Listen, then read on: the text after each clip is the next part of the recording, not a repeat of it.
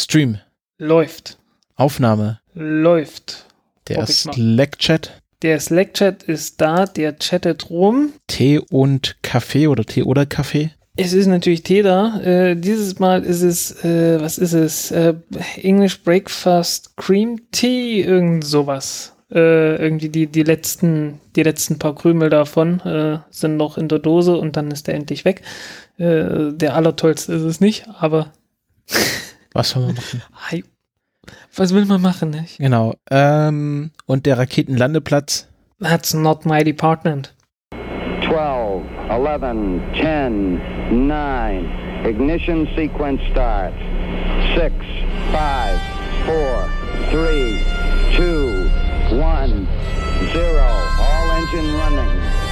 Liftoff. We have a liftoff.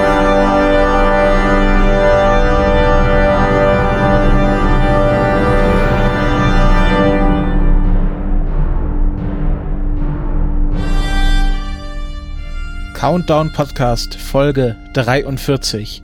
Ich begrüße meinen Tee eingießenden Co-Moderator, den Frank. Hallo Frank.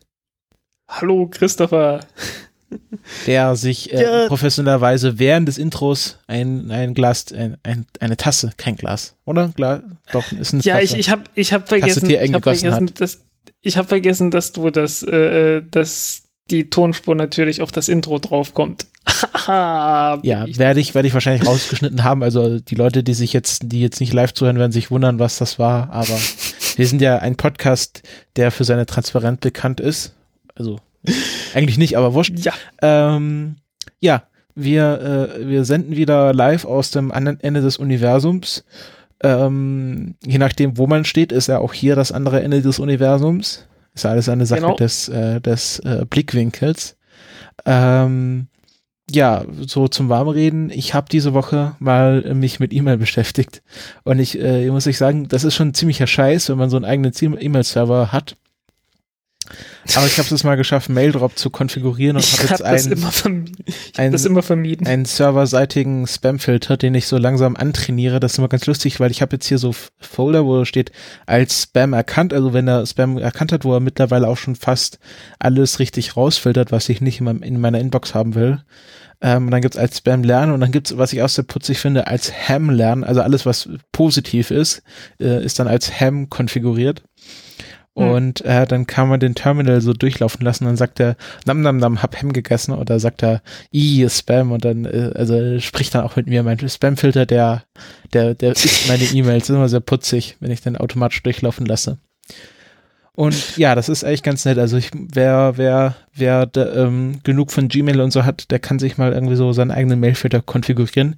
Wenn man einmal drin ist, dann will man auch alles irgendwie mit äh, Regular Expressions machen. Also ich habe in dem Zuge auch gelernt, was Regular, Ex Regular Expressions sind ich, ich habe ich hab davon gehört, dass das irgendwie äh, ansteckend und äh, äh, süchtig machend ist. Genau, das ist halt, äh, wenn du halt so eine, so eine, so ein. Das habe ich auch noch nicht angefangen. So, äh, so eine, ja, wie nennt man das schon, eine schematische Sprache, wo man dann sagt, okay, filter alle Worte raus, die so und so geschrieben werden, ähm, und dann mit verschiedenen Versionen. Also könnt das mal gerne googeln, das ist sehr interessant. Und danach will man halt alles irgendwie mit Regular Expressions machen. Also ich habe auch schon gesagt, ob, geschaut, ob man mit Regular Expressions googeln kann. Ähm, äh, was ich, was glaube ich nicht geht, weil das sonst irgendwie den Google-Algorithmus sprengen würde, weil dann könnte man sagen, Suche nach allem, allem, also wirklich Suche nach allen Zahlen, Buchstaben und Wort, Wortfolgen, die es im Internet gibt. Und ich glaube, dann fliegt Google in die Luft, wenn man das macht. Ja, irgendwie so, ich habe keine Ahnung. ja, ja, passiert. Äh, apropos süchtig werden, ich habe ja auch schon gestanden auf Twitter, äh, äh, dass ich äh, langsam aber sicher äh, eine Toleranz entwickle gegenüber Chili.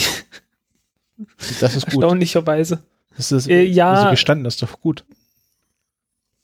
Naja, ich, ich kenne ja diese Gestalten, die dann, die dann äh, manchmal so, die man dann manchmal so sieht, die dann äh, überhaupt nicht mehr äh, mit, mit normalen Gewürzen auskommen und, und dann so. halt praktisch, äh, ne? Diese, diese merkwürdigen Leute, die dann irgendwie halt äh, wirklich Tränengas sich äh, inhalieren müssen, damit sie überhaupt noch was von Schärfe mitbekommen und so, ne? Ja. So will ich nicht enden. So willst du nicht enden. Äh, wo wir gerade beim Essen sind, Ähm, du hattest ja in äh, einer der, glaube ich, ersteren oder früheren Folgen mal von deinem russischen Supermarkt erzählt bei dir um die Ecke. Ja, äh, ich bin da witzigerweise äh, eigentlich gar nicht wieder reingegangen, aber ja. naja, ähm, du hattest ja dieses Quasis in diesem Brot, dieses Brotbier mal vorgestellt. Ja. Und ähm, ich war jetzt äh, vor kurzem mal bei uns im großen Edeka, also nicht im Edeka Aktivmarkt, wo ich immer sonst hingehe, sondern in so einem Edeka Center, also so einem richtig großen Kasten. Ja, hatten wir einen Cottbus damals. Äh, und die hatten, die haben auch eine sehr extensive ausländische Spezialitätenabteilung. Also äh, dort gibt es zum Beispiel äh, frisches Baklava, äh, was ein ziemlich geiler Scheiß ist. Das ist im Grunde Blätterteig, der in Honig ertränkt wurde. Ähm, und okay. die haben auch eine russische Abteilung und da kann man ähm, Birkensaft, also wirklich Birkensaft mit Minzgeschmack kaufen. Ähm, und ich kannte das schon vorher, dass es das gibt. Ich habe das nur nie getrunken. Also das ist halt äh, wie, äh, wie man Ahornsirup äh, Sirup zapft. Äh, so machen die Russen das mit ihren Birken. Da stecken sie halt einfach so ein, so ein, so ein Stöpsel rein und dann fließt der frische Birkensaft raus. Birken haben sie dort ja auch mehr als genug, ne? Ja, und dann äh, tun sie da noch ein bisschen Minze rein und dann verpacken sie das in Tetrapacks und das kann man halt wie so Milchtüten kaufen. Ähm, und ist auch überraschend günstig dafür, dass es importiert war. Ich glaube irgendwie, ich zahle für so einen Liter 1,80 also es ist doch überraschend ganz nett und äh, die haben auch so amerikanische Spezialitäten, also irgendwie Pop-Tarts und Reese Peanut Butter Cups, also ganz viel geilen Scheiß, die, den es dort gibt, aber es ist auch, auch wahnsinnig teuer. Also ich glaube, für so zwei Reese Peanut Butter Cups zahlt man, glaube ich, fünf Euro. Das ist schon, schon, äh, das, das geht auf die Hüften und an den Geldbeutel, sag ich mal so. Ja, äh, man kann halt auch alles übertreiben. Ja. Ja. Also äh, was, was für einen Sonntag, aber nicht für unter der Woche, sagen wir mal so.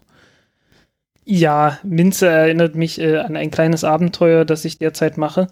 Äh, du weißt das ja. Äh, ich hatte eine. Äh, ich habe mich freiwillig gemeldet als Modell für eine Maskenbild. so, ja, stimmt. Ja. Wie komme ich jetzt drauf? Ähm, ja, ich hatte Minzegeschmack auf dem Gesicht. Eine Minzmaske. ähm, ja, also äh, eigentlich noch nicht so sehr die Maske. Äh, die Maske wird gemacht, aber damit man so eine Maske machen kann, braucht man erstmal die Form vom Gesicht. Ja, du musst erstmal erzählen, wie du da überhaupt dazu kommst. Also ich weiß es ja schon, aber die Zuhörer ja nicht. Ach, ich hatte mich da halt freiwillig gemeldet. Und warum, ja, warum denn die Leute gemacht. denn gesucht? Äh, weil ich sowas noch nie gemacht habe und immer mal machen wollte. Nee, warum suchen, warum sucht die Maskenbildnerin jetzt Leute, die sich freiwillig melden? Das musst du ja auch erzählen. Ach so, naja, die hat ne, ja, die, die ist in der Ausbildung und äh, hat dann ab und zu mal Prüfungen und dann äh, suchen die manchmal danach. Nach Leuten, die Ganz sich halt als Model simpel. zur Verfügung stellen. Genau.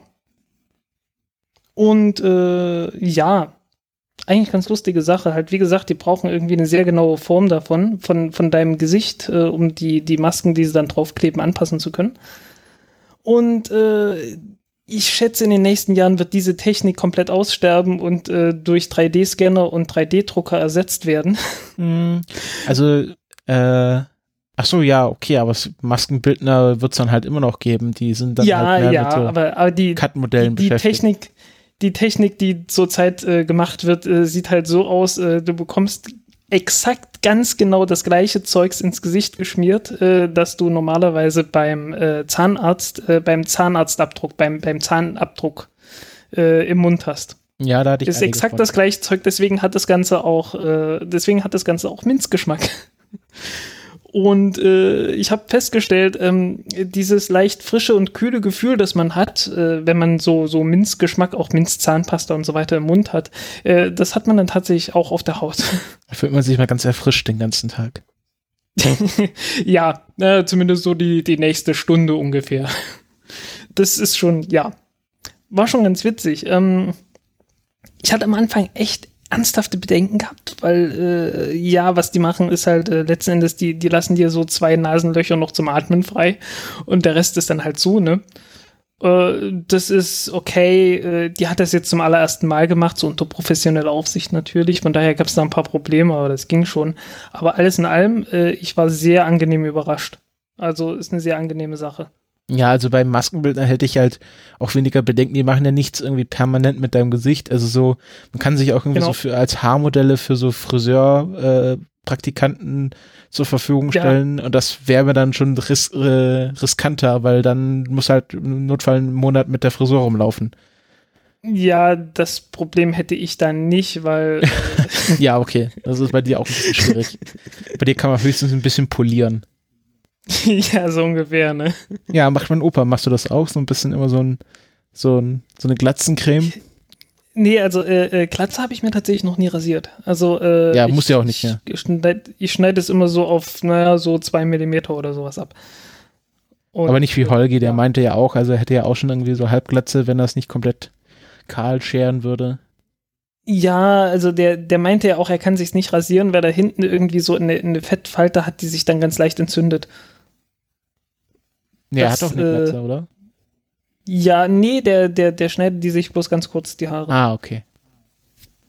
Ja, halt gut. so wie so wie ich bloß noch, äh, ich glaube, der der schneidet dir noch ein Stück kürzer. Aber ich bezweifle, dass so du irgendwo eine Fettfalte so. hast. Ja, äh, je nachdem. Je, nach, je nachdem. Also wir, wir sind ja wir sind ja durchaus auf äh, unterschiedlichen Enden des BMIs unterwegs. ja, das stimmt. Ähm, genug, genug von unserer persönlichen äh, äh Körpererscheinung und hin zu äh, anderen Themen, mehr Raumfahrt. Wir driften schon wieder, wir driften schon wieder nicht Raumfahrtthema, das ist ganz schrecklich. Jetzt, jetzt machen wir, jetzt machen wir mal den Sprung in die Raumfahrt, nämlich mit der Enterprise. Genau, also ähm, wir reden natürlich äh, von, von dem, von dem Raumschiff aus der Serie Star Trek, der Enterprise. Ähm, wie, wie war die Seriennummer? Äh, das ist definitiv TNG, also, also Next Generation. Ja, warte, Enterprise. Ja, okay, also die, ein paar Polen haben da so ein Modell gebaut. Genau, äh, die haben sich die, ach so, die, die Seriennummer von der Enterprise, also die 1701, D. D, genau. Und äh, das ist halt die von The Next Generation und davon haben die ein Modell gebaut und dann hatte der halt so die, die Idee gehabt, hey, das Ding lassen wir fliegen. Warum auch nicht? Hat so geguckt, ob das, ob das hinhaut mit Schwerpunkt und so weiter und dann hat er einfach einen, einen Propeller dran gemacht und äh, ja, das Ding fliegt. Ähm, das fliegt im Wesentlichen deshalb, weil äh, ja praktisch alles fliegen kann, wenn nur der Antrieb stark genug ist. Also du kannst einen Backstein fliegen lassen, wenn du einen ordentlich starken Motor dran, dranhängst. und äh, das nennt man dann Space Shuttle. Halt, ja, so ungefähr. Ähm, und nach dem Motto haben die halt dieses Raumschiff Enterprise Flugmodell gebaut. Genau. Ich habe es auch gerade noch mal in Slack-Chat ge äh, getan. Wer live zuhört und wer Zeitsouverän hört, ja. der ist natürlich in den Shownotes, kann man das Video finden. Ja, und äh, also man kennt das ja, man braucht ja bloß die Hand irgendwie im fahrenden Auto aus dem Fenster zu halten und äh, dann, dann merkt man ja schon, okay, man, es wirkt eine Kraft nach oben, ne? also irgendwie ein bisschen Auftrieb bekommt man und die Form der Enterprise ist durchaus dazu geeignet, um ein bisschen Auftrieb zu bekommen.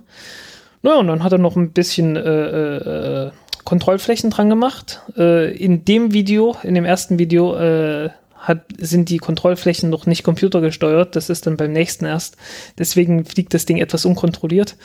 Aber ja, also ich, ich fand das äh, sehr schön. Also äh, ich war relativ begeistert, wie das Ganze aussah. Ja, es hat ja auch schön Lichter, also äh, sehr, sehr fortschrittsmäßig hat es halt diese Rück- und Fortlichter und die Warp-Kondeln leuchten sehr schön in dem Blau. Ähm, ja. Also es ist alles, sieht alles sehr professionell aus, auch wenn es nur ein Stück Pappe ist, wo so dass die Textur der Enterprise drauf gedruckt wurde. Äh, ja, und sieht immer noch besser aus als das, was es kommerziell zu kaufen gibt. Äh, gibt es nämlich auch kommerziell zu kaufen und dann ist es halt irgendwie äh, alles nur so ganz flaches Styropor-Zeugs. Ja. Fand ich nicht mehr so toll. Ja, gut. Äh, und damit sind wir jetzt endgültig ja, in der Raumfahrt also, angekommen und gehen jetzt ganz schnell, bevor wir uns wieder in anderen Themen verlieren, äh, zu den eigentlichen Themen dieser Sendung über. Und da äh, meintest du, dass du gerne ein bisschen Hausaufgabenhilfe geben würdest. ja, der Erik, äh, den ihr ja von den Kulturpessimisten vielleicht kennt, insofern ihr auch die hört, äh, der studiert ja derzeit Physik in Dresden und hat dann halt eine Aufgabe bekommen.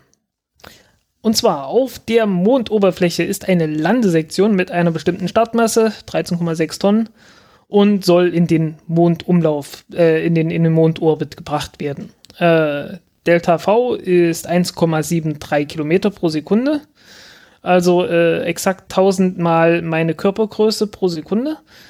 Und äh, Ja, hat ein Raketentriebwerk mit äh, 260 Kilonewton und äh, die Gase strömen aus mit 2,9 Kilometern pro Sekunde.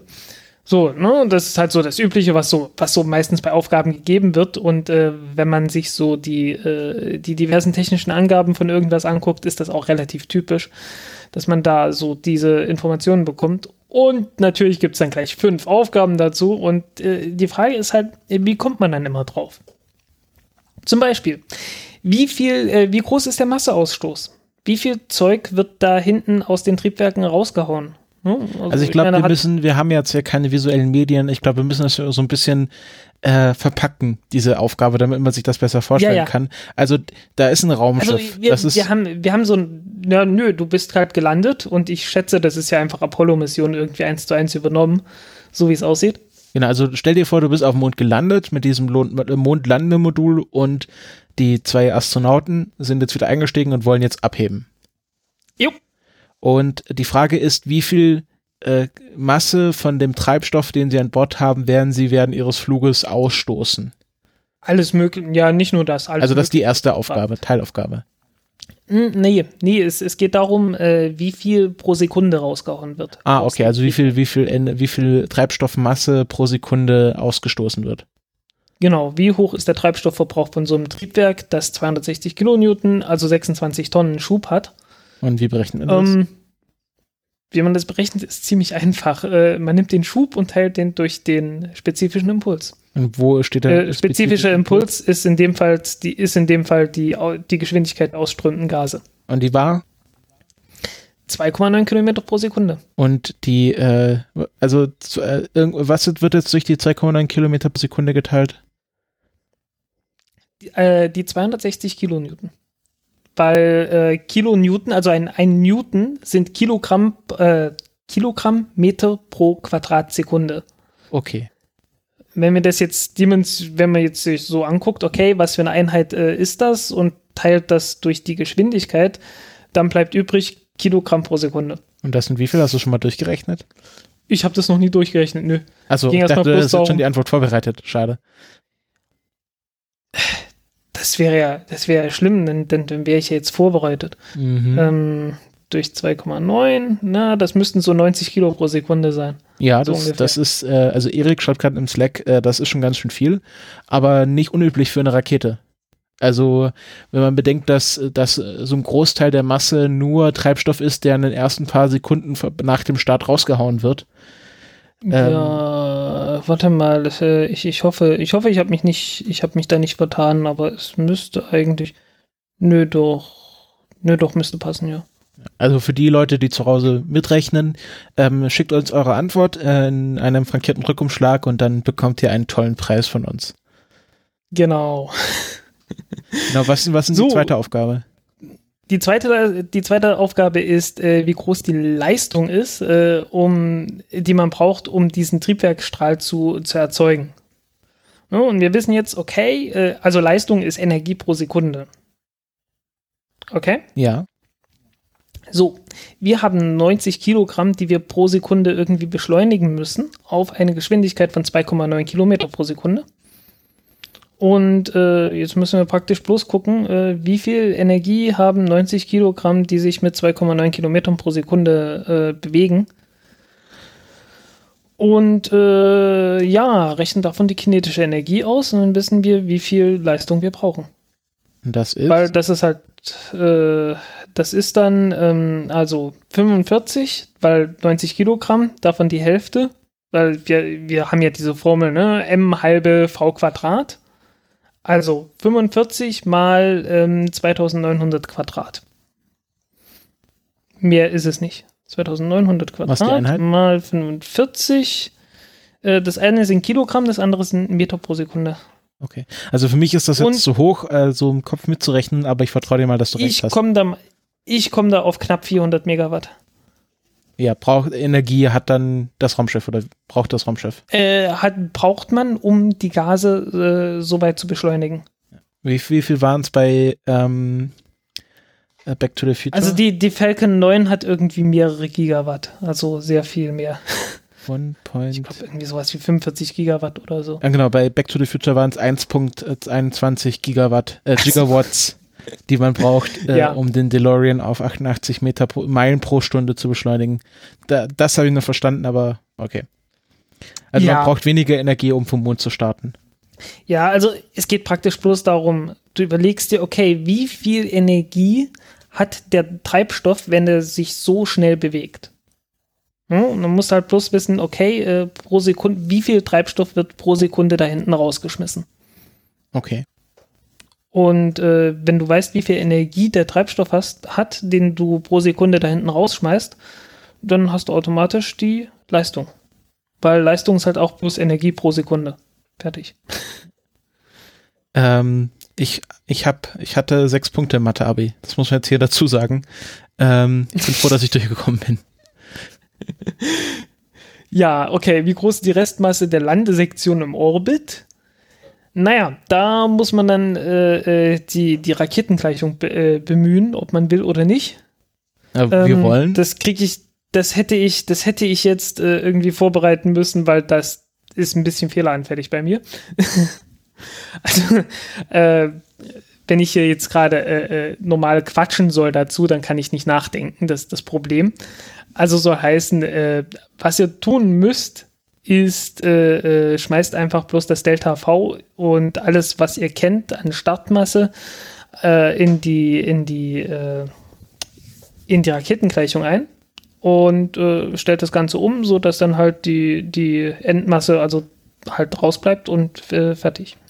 Ähm, ja, Zielkowski-Gleichung ist ja bekanntlich irgendwie Delta V, was dann wohl die 1,73 sind, ist gleich äh, multipliziert, ist dann halt die, die äh, Geschwindigkeit der ausströmenden Gase, multipliziert mit dem Logarithmus von äh, der vollen Masse, nee, Blödsinn, ja doch, der vollen Masse geteilt durch der leeren Masse am Ende.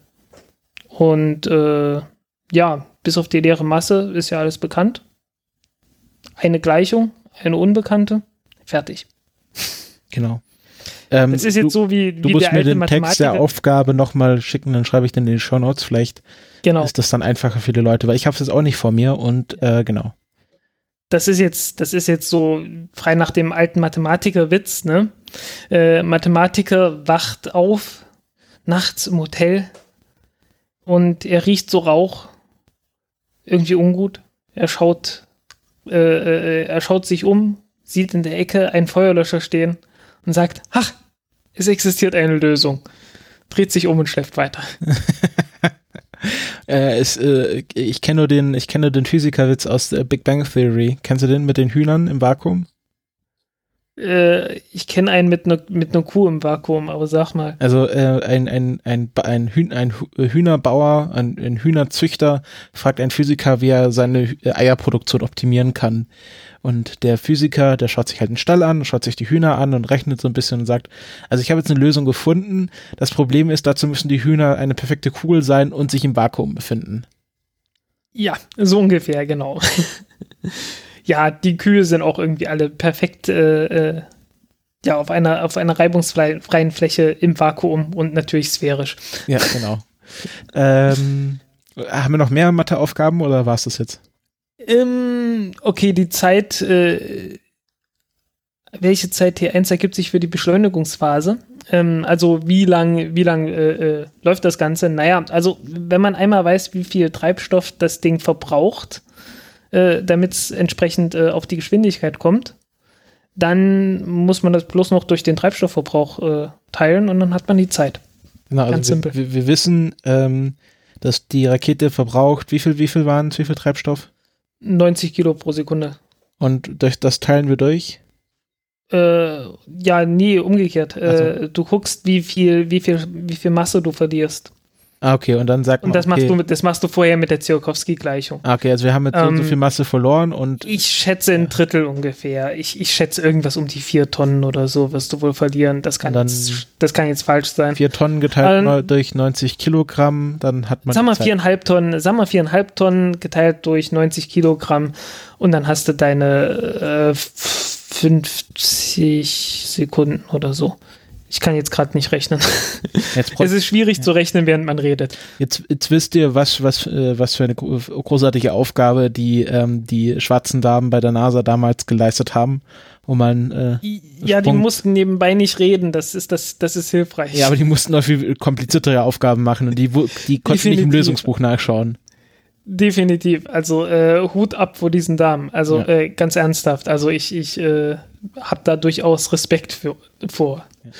Ähm, Der Erik fragt gerade, ja. warum, warum denn eine, ähm, warum eine Rakete denn fliegt, wenn man Masse hinten rausschiebt? Also, was ist die Idee dahinter?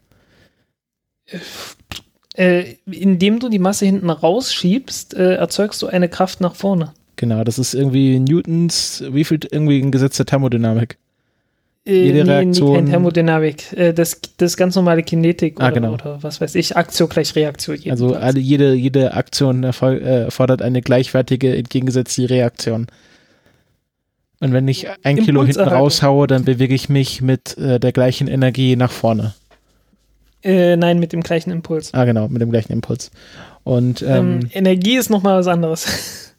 genau, und wenn man, Ja. wenn man jetzt äh, das so schnell und so oft macht, dass man die Gravitation überwindet, dann fliegt man. jo. Ja, die letzte Frage ist dann, wie groß ist die, die niedrigste und die höchste Beschleunigung bei A1 und A0? Naja, die, die niedrigste Beschleunigung hast du natürlich beim Start, wenn das Ding noch schwer ist. Und weil du immer den gleichen Schub hast, brauchst dann halt wirklich bloß äh, den Schub durch die Masse teilen. Äh, hoffentlich nicht umgekehrt. Äh, wie gesagt, Denken und äh, Sprechen ist äh, nicht immer kompatibel. Ähm, und dann machst du das gleiche nochmal mit der, äh, mit der Masse am Ende. Äh, denn merke, jede Rakete hat die höchste Beschleunigung ganz am Ende des Fluges, wenn der Treibstoff weg ist. Es Macht sei denn, man macht so, sei denn, man macht so unverschämte Dinge wie das Triebwerk runterregeln oder Triebwerk abzuschalten. Ja, aber Dann, wenn du das Triebwerk äh, abschaltest, dann ist der an dem Punkt, wo du es abschaltest, der, der höchst, die höchste Beschleunigung. Genau. Und ab da ja, also halt gegen- kann ja sein, kann kannst ja so machen wie äh, wie bei der Falcon 9 Rakete, da wird bei der ersten Stufe äh, ja, wenn sie nicht landet, läuft das Ganze so ab, äh, dass sie halt gestartet wird und kurz bevor äh, der gesamte Treibstoff irgendwie aufgebraucht ist, werden schon mal zwei von den neuen Triebwerken abgeschaltet, damit die Beschleunigung nicht zu groß wird. Mhm, ja. Man will ja Und, dorthin äh, kommen, wo das Ziel ist und nicht einfach unendlich beschleunigen. Und bei der zweiten Stufe ist es genau das Gleiche. Ähm, die wird halt mit äh, vollem Schub gestartet. Und am Ende, damit die Beschleunigung nicht zu groß wird, damit der Satellit nicht zu viele Kräfte aushalten muss, wird dann halt der Schub gedrosselt. Und das ist tatsächlich so äh, äh, eines der, das ist ziemlich wichtig, weil am Ende äh, sollte irgendwie die Beschleunigung nicht viel höher als 5G sein oder so. Und wenn du jetzt ein sehr großes, ein sehr schubstarkes Triebwerk hast, dann ist das zwar sehr gut am Anfang, weil du dann die, die Gravitation leichter überwinden kannst. Ähm, aber wenn du es nicht gleichzeitig schaffst, am Ende dann die, deinen Schub irgendwie zu reduzieren, dann hast du halt ein Problem. Also du willst halt am Anfang ein Triebwerk haben, was schön viel Wumms hat. Äh, Genau. Und wenn du dann halt äh, im Vakuum bist, dann willst du kein, äh, kein starkes, sondern ein effizientes Triebwerk. Also da geht es ja um den, ähm, also dass der äh, Ja, nee, spezifische nee, Impuls Nee, möglichst. hier geht es bloß darum, dass du deinen Satelliten nicht kaputt machst. Ja, das auch, aber genau, das ist halt der Unterschied zwischen Triebwerken, die im Vakuum funktionieren sollen und Triebwerken, die äh, bei 1G funktionieren sollen. Hm, naja, bin mit der Erklärung etwas unzufrieden. Okay. Ja, gut. Ähm, waren das alle Aufgaben? ja, Ja, also äh, wenn ihr auch äh, Mathe-Hausaufgaben habt, die mit We Weltraum zu tun haben, schickt sie uns zu. Wir bieten auch, auch Mathe-Nachhilfe im Podcast an. Ähm, Ich werde sehen. Also äh, ich habe die schon, ich habe mir das Ding schon ausgesucht, deshalb, weil ich mir gesagt habe, hey, äh, das kriege ich hin ohne Probleme. Ja, vielleicht mit ein bisschen mehr Vorbereitung bekommst du dann auch andere Aufgaben hin. genau. Okay. Ähm, Äh, kommen wir, kommen wir, äh, da, nachdem wir jetzt alle Leute, die, die noch normal im Kopf sind, verscheucht haben und jetzt äh, nur noch die Hardcore-Fans wir haben sie verschleu wir haben sie verschleucht. verschleucht, genau, ver verschlaucht und verscheucht. Ähm, kommen wir jetzt äh, mit unseren Hardcore dagebliebenen Hörern äh, zu unseren klassischeren Themen, nämlich SpaceX. Und Ja, was sonst? da, äh, weiß ich jetzt genau, genau, äh, fangen wir an. Die haben immer noch, die haben immer noch nicht getestet, ne? Die, die Mhm. sagen jetzt schon seit Tagen, seit Tagen sagen die, ja, morgen ist dann der Triebwerkstest und der ist immer noch nicht durchgezogen worden. Ja. Ja, also irgendwie, sie wollten es heute machen, aber dann waren es doch jetzt auch wieder Tech, also heute am Sonntag, den äh, 12. Februar. Und äh, ist Startdatum immer noch der 18. oder haben sie das jetzt auch verschoben? Äh, haben die das verschoben? Äh, ich habe zu viele Daten im Kopf. Ähm, Ich glaub nicht. Ich schau mal gerade nach. Äh, nee, steht immer noch für 18, also am 18. soll ja CAS 10 mit, ähm, also sind ja, ja, auch noch sechs Tage, sind ja, Ja. auch noch sechs Tage Zeit. Also normalerweise ist Das das, ja immer bloß so drei Tage vorher gewesen oder so. Also von daher, hey. ähm, was ja auch schon sehr lange ankündigen, ähm, aber nie wirklich geschafft haben. Ähm, SpaceX hat es mal wieder gesagt, dass sie ähm, ihren Startrhythmus auf zwei bis äh, auf eine Rakete alle zwei bis drei Wochen erhöhen wollen. Das ähm, sagen sie jetzt das vierte Jahr. Same procedure as every Genau. year, James. Äh, für das vierte Jahr in Folge machen sie jetzt diese Ankündigung und es hat nie wirklich geklappt aus diversen Problemen. Ähm, ich glaube, also ich glaube schon, dass sie es mal geschafft haben, innerhalb von zwei bis drei Wochen zwei Raketen zu starten, aber das ist jetzt nichts, was regelmäßig passiert. Mm, Naja, also sie hatten es zweimal regelmäßig hingekriegt im letzten Jahr und im vorletzten Jahr und Ja, dann eben. ist immer irgendwas Großes passiert. Äh, also einmal ist halt die äh, CRS-7 oder was das war äh, abgestürzt und dann ist halt die Rakete auf der Startrampe explodiert. Ja. Beides unschön gewesen, aber äh, bis dahin sah es eigentlich so aus, wie die kriegen das hin alle zwei bis drei Wochen. Und äh, also ja, irgendwie müssen die jetzt halt äh, zusehen, dass die tatsächlich die Probleme loswerden. Ähm, ich meine, klar, es, es gibt immer wieder bei SpaceX äh, äh, so, so ähm, Leute, die dann sich äußern und sagen, ja, ist sehr viel Stress dabei. Ähm, es gab jetzt halt auch jemanden, der gesagt hat, ja, es werden hier Sicherheits äh, irgendwie so, so ein bisschen was wird übergangen. Ja, das wir Was ja eigentlich notwendig wäre. Ja. Und äh, kann schon sein, dass das daher kommt. Wer weiß. Äh, also das ist, das ist tatsächlich dann etwas, äh, wo sich SpaceX selbst drum kümmern muss. Ähm, so wie es ist, ist SpaceX immer noch äh, zuverlässiger als die Proton-Rakete. Und äh, ja, für den Anfang ist so schlecht sind sie nicht. Also ähm, zwei Raketen zu verlieren nach bei, ich weiß nicht, wie viel waren es, 28 Starts? Ich habe es gerade nicht im Kopf, wie viele es gewesen sind bisher. Ähm, ja, der 29. Ja, von 29 Starts äh, sind zwei Raketen verloren gegangen. Das ist gar nicht mal so schlecht. Also äh, die Ariane 5 Rakete hat bei den ersten 14 Starts äh, zwei, zwei Totalverluste und zwei teilweise Verluste. Ähm, also wenn man dann der, der Ariane 5 zugesteht, dass sie trotzdem irgendwie eine sehr zuverlässige Rakete ist, dann sollte man das bei der ähm, Falcon 9, also sollte man die Falcon 9 zumindest noch nicht, absch noch nicht äh, äh, abschreiben so, äh, wollen. Äh, Ich glaube, tut, tut das jemand? Also sagen irgendwie, dass jemand auch Ich denke, daran zweifelt, dass die Falcon 9 erfolgreich sein wird? es gibt natürlich immer diverse Leute, die sich damit nicht abfinden wollen. Ja, gut, also Realitätsverweigerer gibt's immer. Aber Ähm, naja, also ich meine, äh, es sind jetzt halt zwei, in zwei Jahren sind äh, jeweils eine Rakete äh, verloren gegangen und ähm, es ist schon berechtigt, dass man dann anfängt, äh, zumindest mal Fragen zu stellen. Also das ist nicht verkehrt. No, also die, die Frage ist absolut berechtigt. Ich denke nur, die Antwort ist nein. Aber was weiß ich, also wenn das jetzt äh, nächstes Jahr oder besser gesagt dieses Jahr ähm, wieder so endet, dass es halt heißt, okay, ein halbes Jahr lang läuft alles wie am Schnürchen und dann geht wieder irgendwas schief, äh, dann wären die Fragen doch sehr berechtigt.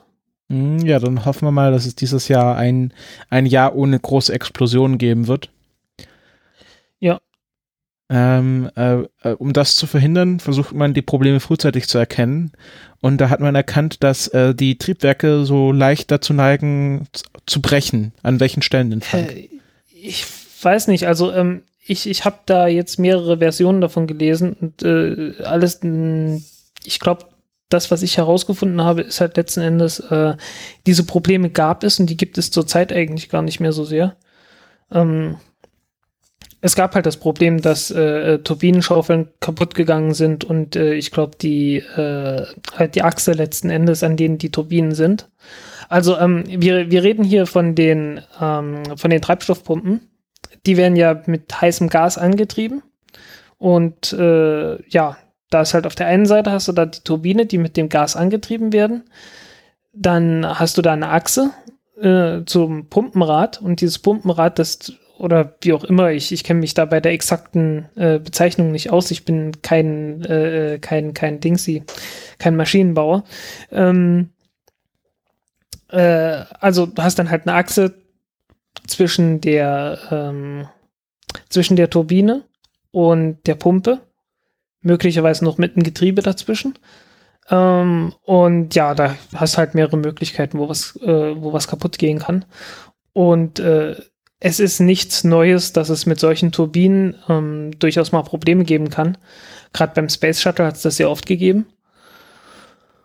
Ähm, mehr oder weniger ist das erwartet, dass, dass äh, Triebwerksturbinen irgendwann mal Brüche zeigen. Und äh, es ist halt eine Frage dessen, äh, wie groß die Belastung ist. Und dadurch, dass SpaceX die Triebwerke äh, halt äh, doch sehr ausgiebig testet und auch äh, gebrauchte Triebwerke hinterher noch testet und anschaut, dann taucht halt sowas auf.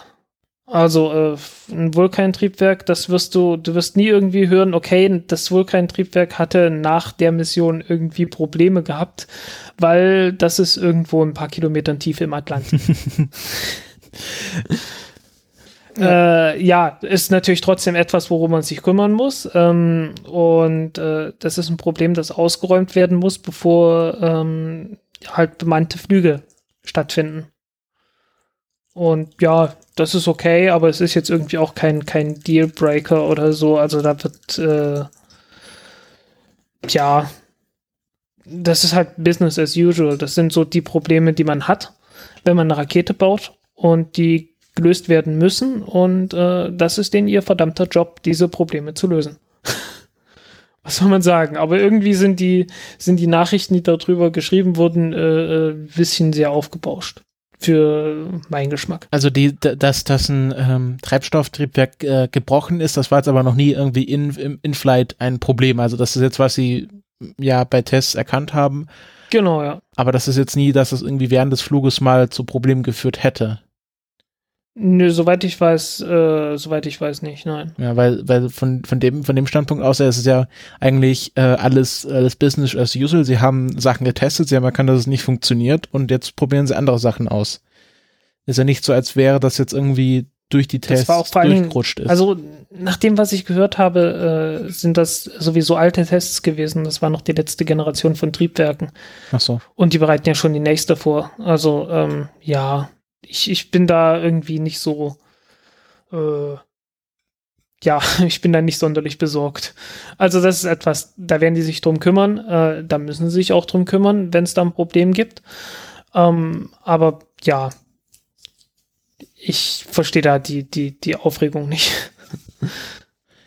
ja, ähm, das ist äh, auch was. Kann auch sein, dass ich da irgendwie einen Teil von den Nachrichten irgendwie falsch interpretiert habe oder dass mir da was fehlt, äh, dass da tatsächlich was Aktuelles vorgefallen ist. Ja, also der, ähm, der, die, dann die tut's mir leid. Also dann habe ich was falsch verstanden. Die Headline ähm, liest ja, das ist, äh, das war ja ein äh, äh, Congressional Analyst, der gesagt hat, das könnte ein Problem hm. sein.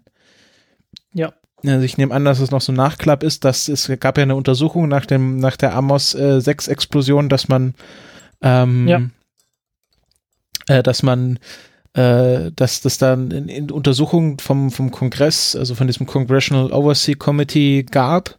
Und ich nehme an, dass daraus dieser, dieser Analyst heraus äh, diese, diese Schlussfolgerung gezogen hat. Kann sein, ja.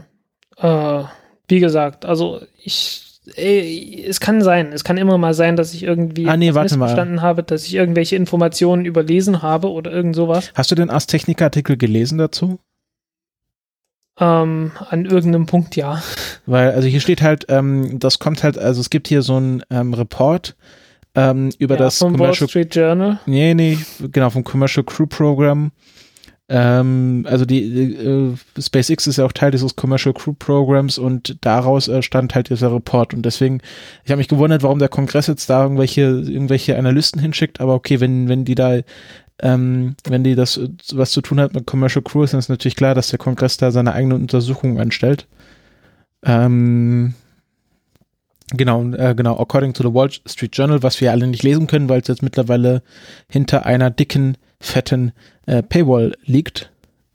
Ähm, deswegen können wir nur. Ja, irgendwie, ich glaube, solange wie das aktuell ist, kommt man ran äh, und dann irgendwie nach ein paar Tagen wird das äh, zugemacht. Ja, genau. Aber hier als Techniker der Erik Berger, das ist auch eine zuverlässige Quelle, also dem kann man eigentlich immer vertrauen, was der schreibt. Ähm, ja. Ja. Also, was interessanterweise da steht, ist, äh, dass Boeing Probleme hat, äh, die, ähm, die Sicherheit der Fallschirme zu garantieren. Wer hat damit Probleme? Boeing. Ah, okay. Ja. Ähm, weil, äh, ja, sind halt, sind halt Fallschirme. Ähm, man darf auch nicht vergessen, ähm, es hat, äh, ah, wie viele, wie viele Flüge hat die Soyuz gemacht? 140 oder so? Ne? Dazu kommen noch ein paar Flüge äh, davor mit Voschot und Vostok und so. Dann noch ein paar mit Gemini und äh, Apollo und Mercury. Und ich glaube, wenn man alle zusammennimmt, hat es keine 270 Flüge überhaupt jemals gegeben. Bis jetzt hat es aber auch noch nie Problem. Ach nee, warte, bis jetzt hat es einmal ein Problem mit dem Fallschirm gegeben. Das war bei Soyuz 1. Und Soyuz 1 ist ja abgestürzt. Mhm. Da gab es das Problem, dass äh, dass ein äh, dort, wo der, der äh, Fallschirm verstaut ist, dass da irgendwo ein Klebstoff war, der im Vakuum verdampft ist. Ach ja, genau. Und sich dann im Fallschirm festgesetzt hat und den Fallschirm verklebt hatte. Ja, unschön, unschöne Sache. Ja, also ich, sag ja irgendwie, ich habe bei, bei Fallschirmen irgendwie grundsätzlich so meine Bedenken.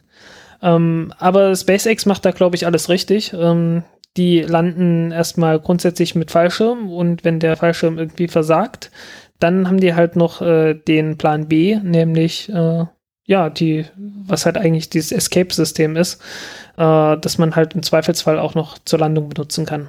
Also ähm, die, die Fluchtraketen, die man halt, also hat ja insgesamt, ich glaube, acht äh, Super Traco-Triebwerke und äh, die sind halt eigentlich dafür gedacht, dass man äh, den Start abbrechen kann oder halt ähm, von der Rakete fliehen kann, falls dort irgendwo ein Problem mit der Rakete auftaucht. Ähm, aber genauso gut, wenn man das nicht gebraucht hat, kann man natürlich äh, am Ende der Mission dann auch immer noch damit landen, äh, indem man halt nicht vollen Schub gibt. Und äh, dann hat man halt zwei Möglichkeiten zu landen. Entweder die Fallschirme oder halt äh, im Notfall auch das Raketentriebwerk. Und äh, SpaceX hat ja eigentlich vor, dann später das alles mit Raketentriebwerken zu machen. Okay. Und ja, dadurch haben die halt, äh, dadurch kannst du halt, halt sagen, okay, SpaceX hat definitiv das bessere und sicherere Landesystem. Mm, okay. Ähm. Äh, wollen wir noch zum letzten Thema des SpaceX-Blogs kommen?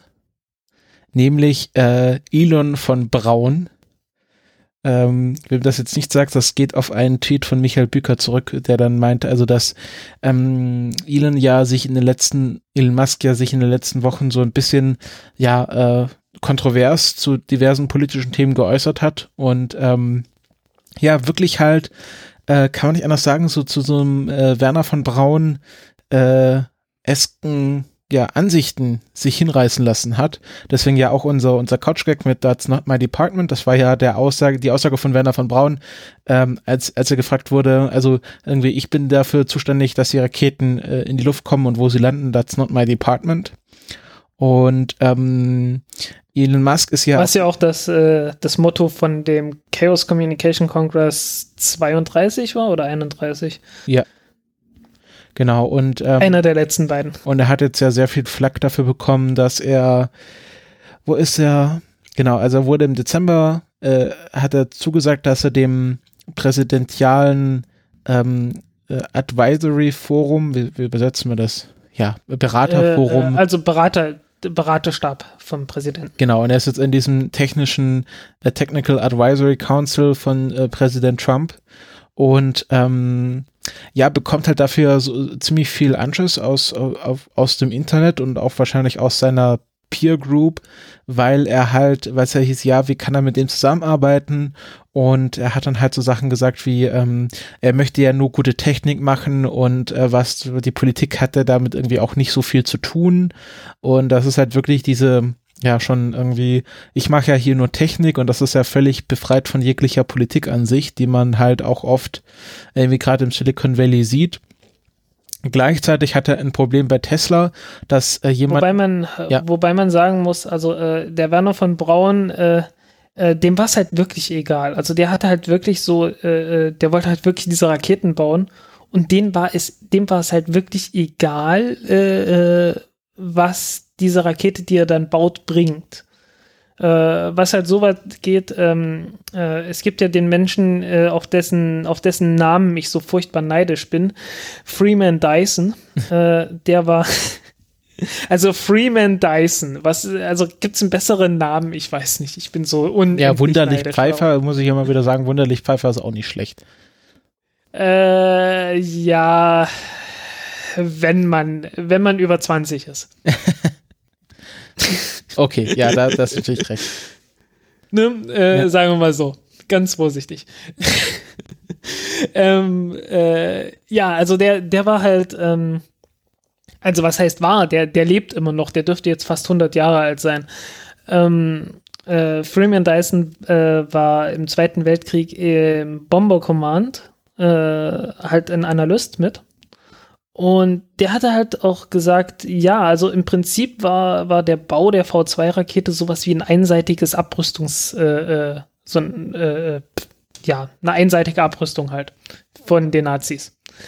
Weil mit dem Aufwand, den man dort betrieben hat, hätte man auch sehr viel andere Dinge tun können, die sehr viel effektiver gewesen wären. Weil, äh, was, was bringt dir so eine Rakete? Die fliegt einmal, äh, bringt gerade mal 1000 Kilogramm äh, Sprengstoff irgendwo hin explodiert dort. Du kannst noch nicht mal sagen, wo genau. Du kannst nicht sonderlich gut zielen mit dem Ding. Äh, macht einmal Peng und dann ist das ganze Ding weg.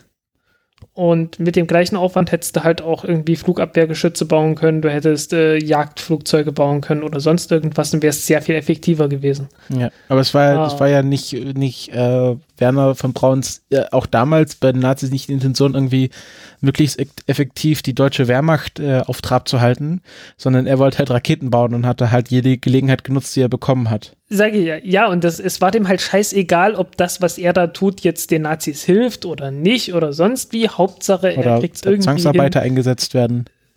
Ja, Hauptsache, er kriegt irgendwie das hin, was, was, was er halt machen wollte. Also, das war eine, eine sehr pragmatische Sache. Äh, hast, hast du, ähm, der, du kennst auch die History Buffs, diesen YouTube-Channel. Ja. Genau, der hat ja fast eine Stunde lang ähm, äh, über Apollo 13 den Film geredet und hat da auch wirklich bei Werner von Braun angefangen.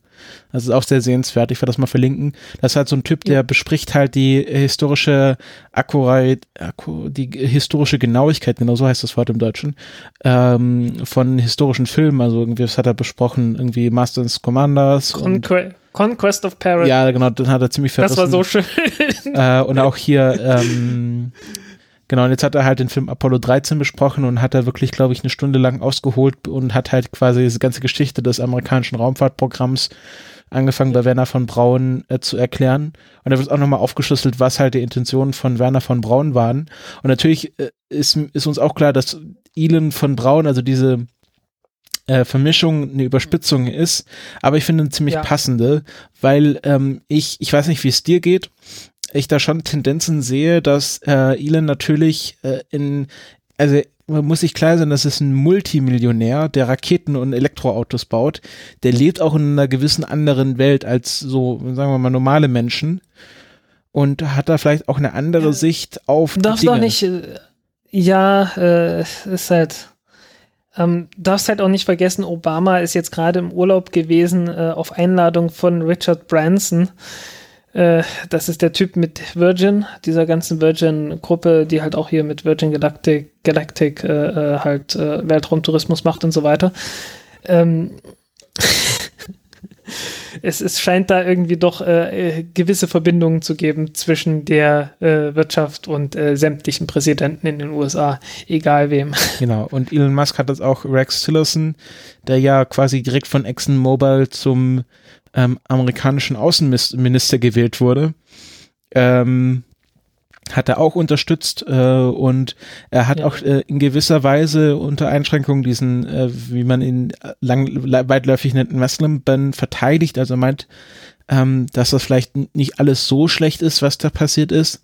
Und ähm, also ich habe, ich hatte noch einen Tweet, genau. Wo war es denn? Genau. Äh, Activists should be pushing, also es war ein Tweet vom 5. Februar, Activists should be pushing for more moderates to advise President, not fewer. How could having the only extremist advise him possibly be good? Um, und der ja. Tweet, der darauf äh, gefolgt ist, ist jetzt signing off now. That was more than enough Twitter trouble for one morning. Um, also er ist halt der Ansicht, man sollte lieber mit, mit Trump zusammenarbeiten und anstatt ihn zu äh, quasi sich ihm in den Weg zu stellen.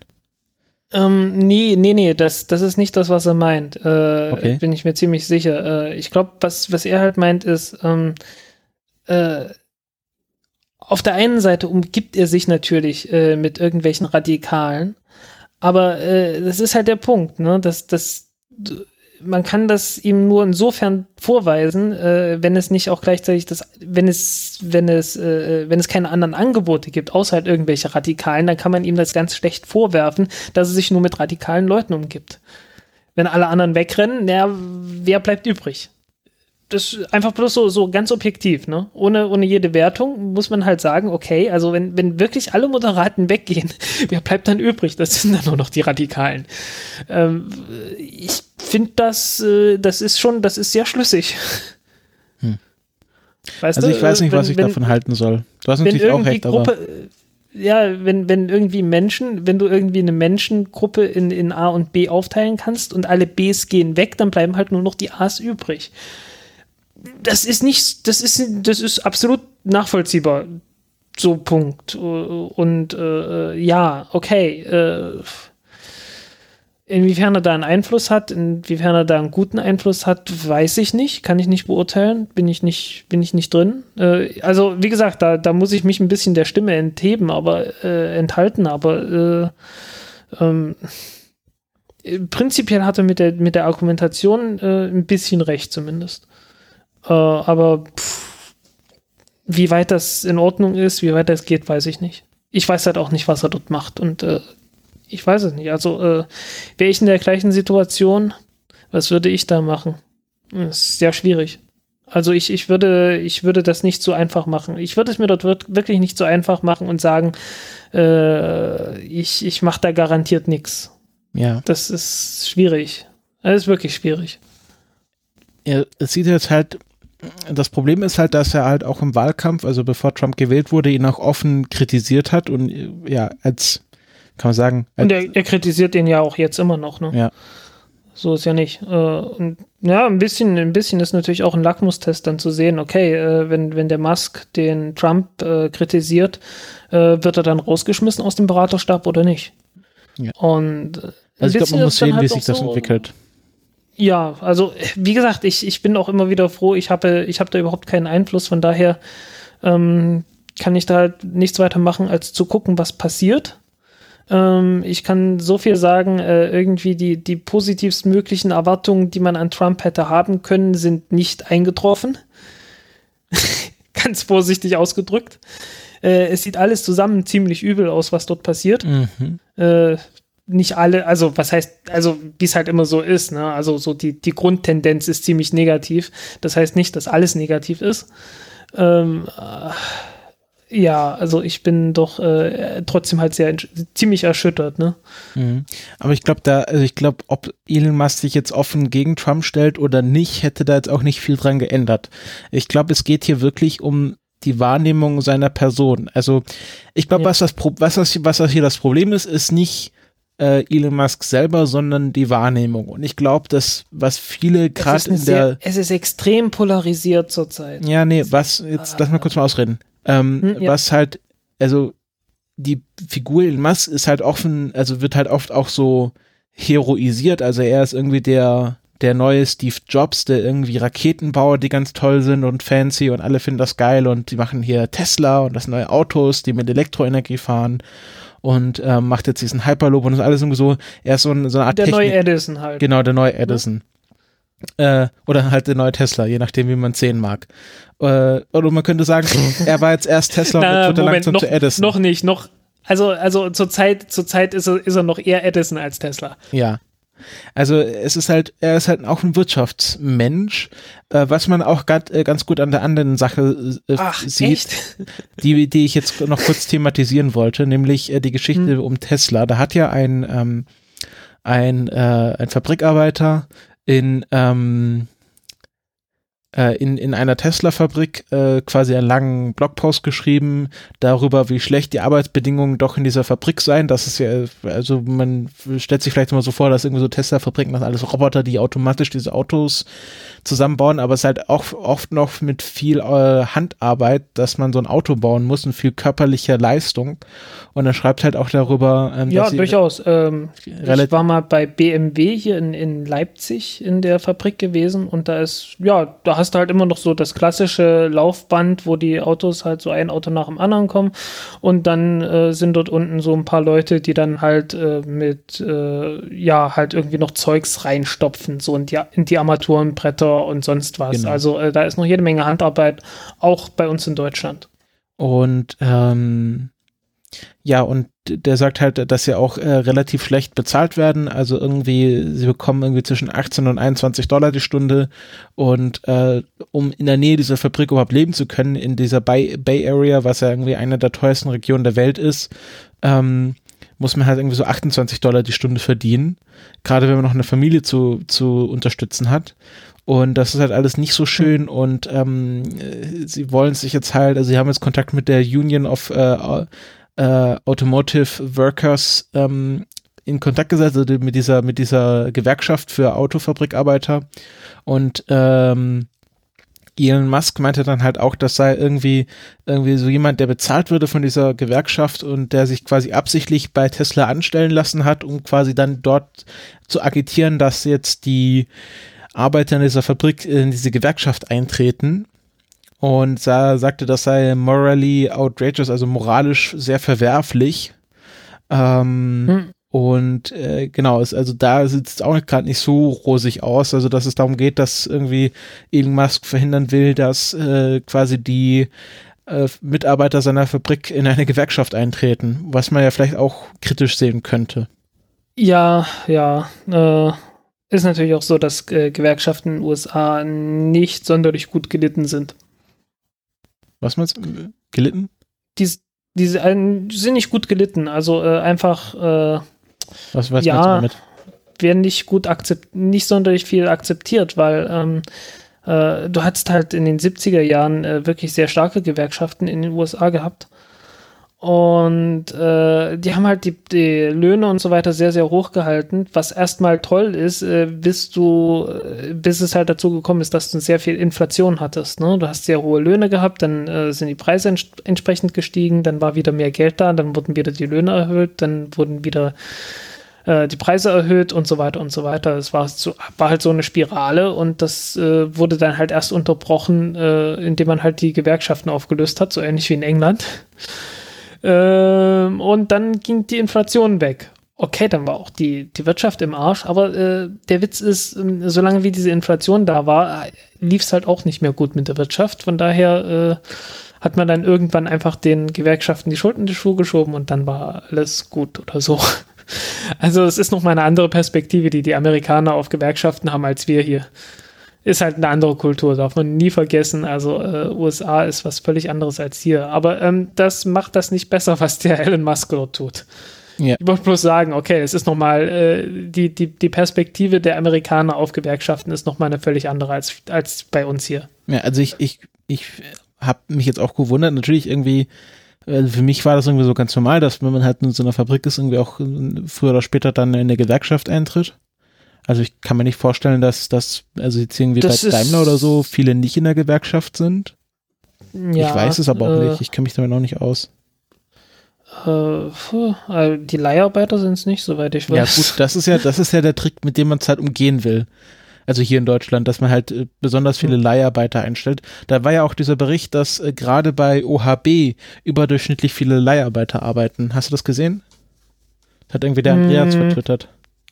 Kann sein, weiß ich nicht. Nö, habe ich nicht gesehen. Also, dass das irgendwie so, dass gerade bei OHB, weil die irgendwie keine richtige Personalentwicklung dort haben, jetzt äh, also im, überdurchschnittlich viele Leiharbeiter angestellt sind. Hm. Jo, keine Ahnung. Äh, darauf, äh, in die Richtung habe ich mich mit denen nicht unterhalten.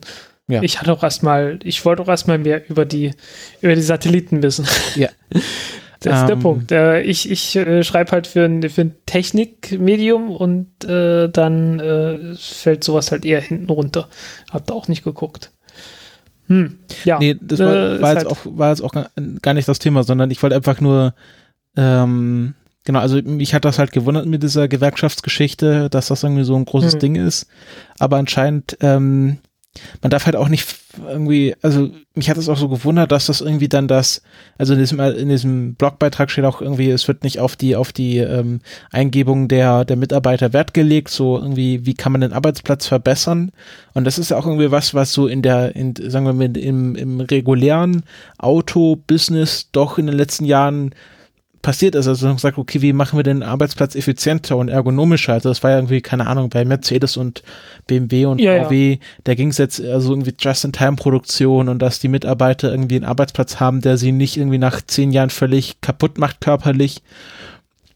Und das jo. ist halt irgendwie was, was jetzt vielleicht auch Tesla lernen muss, wie man halt klassisch auch eine Autofabrik aufbaut, äh, bei allem Fortschritt, den sie machen, vielleicht auch auf die alten Fabrikanten vielleicht nicht direkt in den USA hören, aber vielleicht mal so irgendwie in Länder wie jetzt auch Deutschland schauen, die halt äh, schon eine lange Tradition mit dem Autobauen haben. Die hatten doch eigentlich, eigentlich haben die doch äh, äh auch Unterstützung aus von deutschen, äh, also nicht, wenn nicht von Herstellern, dann halt von Leuten, die von irgendwie BMW und VW und so weiter gekommen sind. Ja, deswegen hat mich das halt gewundert, dass sie da so, ja, ja. so, keine Ahnung, rückständig dumm sind, da nicht auf die Eingebung der Mitarbeiter zu hören, weil das ja auch irgendwie gezeigt hat, dass das einen Betrieb im Generellen auch verbessern kann. Ja, ähm, wie gesagt, äh, ich habe da keinen, keinen direkten Einblick. Äh, umgekehrt ist natürlich auch immer so, dass äh, äh doch viele Leute den einfach bloß an den Karten pissen wollen. Äh, und dann ist es immer schwierig zu unterscheiden, äh, ist das jetzt echt, ist das jetzt ernst gemeint oder wollen die halt einfach bloß die schlecht machen? Das kann passieren. Äh, umgekehrt ist natürlich, gibt natürlich auch das Gegenteil, dass man halt äh, die Tendenz hat, äh, SpaceX und Tesla und so weiter über den grünen Klee zu, zu loben und dann sowas halt zu verdrängen. Ah ja, wie es halt so ist, ne? Das ist schwierig. Ja, ähm, wollen wir damit den SpaceX-Block abschließen? Oder ich sehe hier gerade der neuen Block. Der 29C3 war das mit den uh, That's not my department. Ja. Ich werde alt. Ich werde echt alt. Ich dachte, das wäre viel, viel, ich dachte echt, das wäre viel näher dran. Ach du liebes bisschen. Na gut. gut. Beenden äh, wir den SpaceX-Block kommen wir, kommen wir zum, zur deutschen Raumfahrt, dem DLR und einem Projekt, was, was wir entdeckt haben oder was ich entdeckt habe und du auch, nämlich äh, U-Cropus oder EU-Cropus. Ja, äh, das scheint einfach bloß ein, ein Projekt zu sein für einen Satelliten, der sich dreht und damit äh, halt praktisch zentrifugal, äh, äh also halt ja unterschiedliche Schwerkraft simulieren kann durch die Zentrifugalkräfte. Und äh, da soll dann, äh, sollen dann halt äh, ähm, ähm, ähm,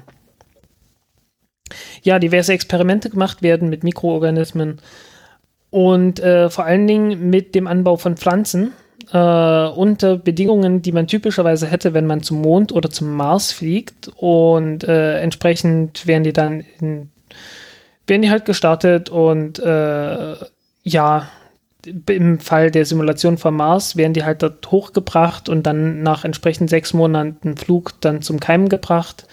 Beim Flug zum Mond ist natürlich etwas schneller und so weiter und so weiter. Und man wird das Ganze alles mal ausprobieren. Ähm, ja, ich finde das Ganze relativ interessant. Ich habe mich noch nicht näher damit beschäftigt, wie das Ganze im Einzelnen passieren soll, aber ähm, die Mission ist auch noch nicht, noch nicht gestartet. Die kommt irgendwann, ich glaube, dieses oder nächstes Jahr. Und wenn es dann irgendwann soweit ist, äh, irgendwie zweite Jahreshälfte dieses Jahr soll es dann fliegen mit einer Falcon 9 Rakete. Und ähm, ja, werden wir sehen. Genau. Werden wir sehen, was passiert. Äh, ich muss mal kurz gucken, von wann ist der? Ah, der ist vom Mai 2016. Also, äh, wenn es im Mai 2016 hieß, zweite Jahreshälfte dieses Jahr, dann wird es höchstwahrscheinlich nächstes Jahr, weil da war ja noch was dazwischen. Also ich habe hier, ein, ich hab hier einen Artikel, ähm, warte, schauen wir mal. Jetzt äh, habe ich hier nur die Welt, ich gehe mal von anderen. Ähm, genau, also ich habe hier einen Artikel vom äh, 3.2.2017 und da hm. steht auch immer noch zweite Jahreshälfte. Ja, höchstwahrscheinlich, weil die einfach bloß das abgeschrieben haben, was da steht. Hm, was hier steht. Ja, sicher. Äh, ja, also weißt du, bei SpaceX hat es jetzt so viel Verschiebungen gegeben, äh, dass ich es als ziemlich unwahrscheinlich äh, empfinde, dass das alles noch klappt. Genau, also es ist irgendwie, äh, also jetzt irgendwie haben mehrere Outlets darüber schon berichtet, auch irgendwie die Welt, ähm, genau. Die schreiben hier gleich von Tomaten. Ich glaube nicht, dass sie gleich Tomaten anbauen werden. Doch, Tomaten auch. Ah, okay. Tomaten gut. hieß es auch, ja. Ähm, ja, es geht halt, es geht halt darum, dass du dann irgendwie was essen kannst, ne? Genau. Irgendwie.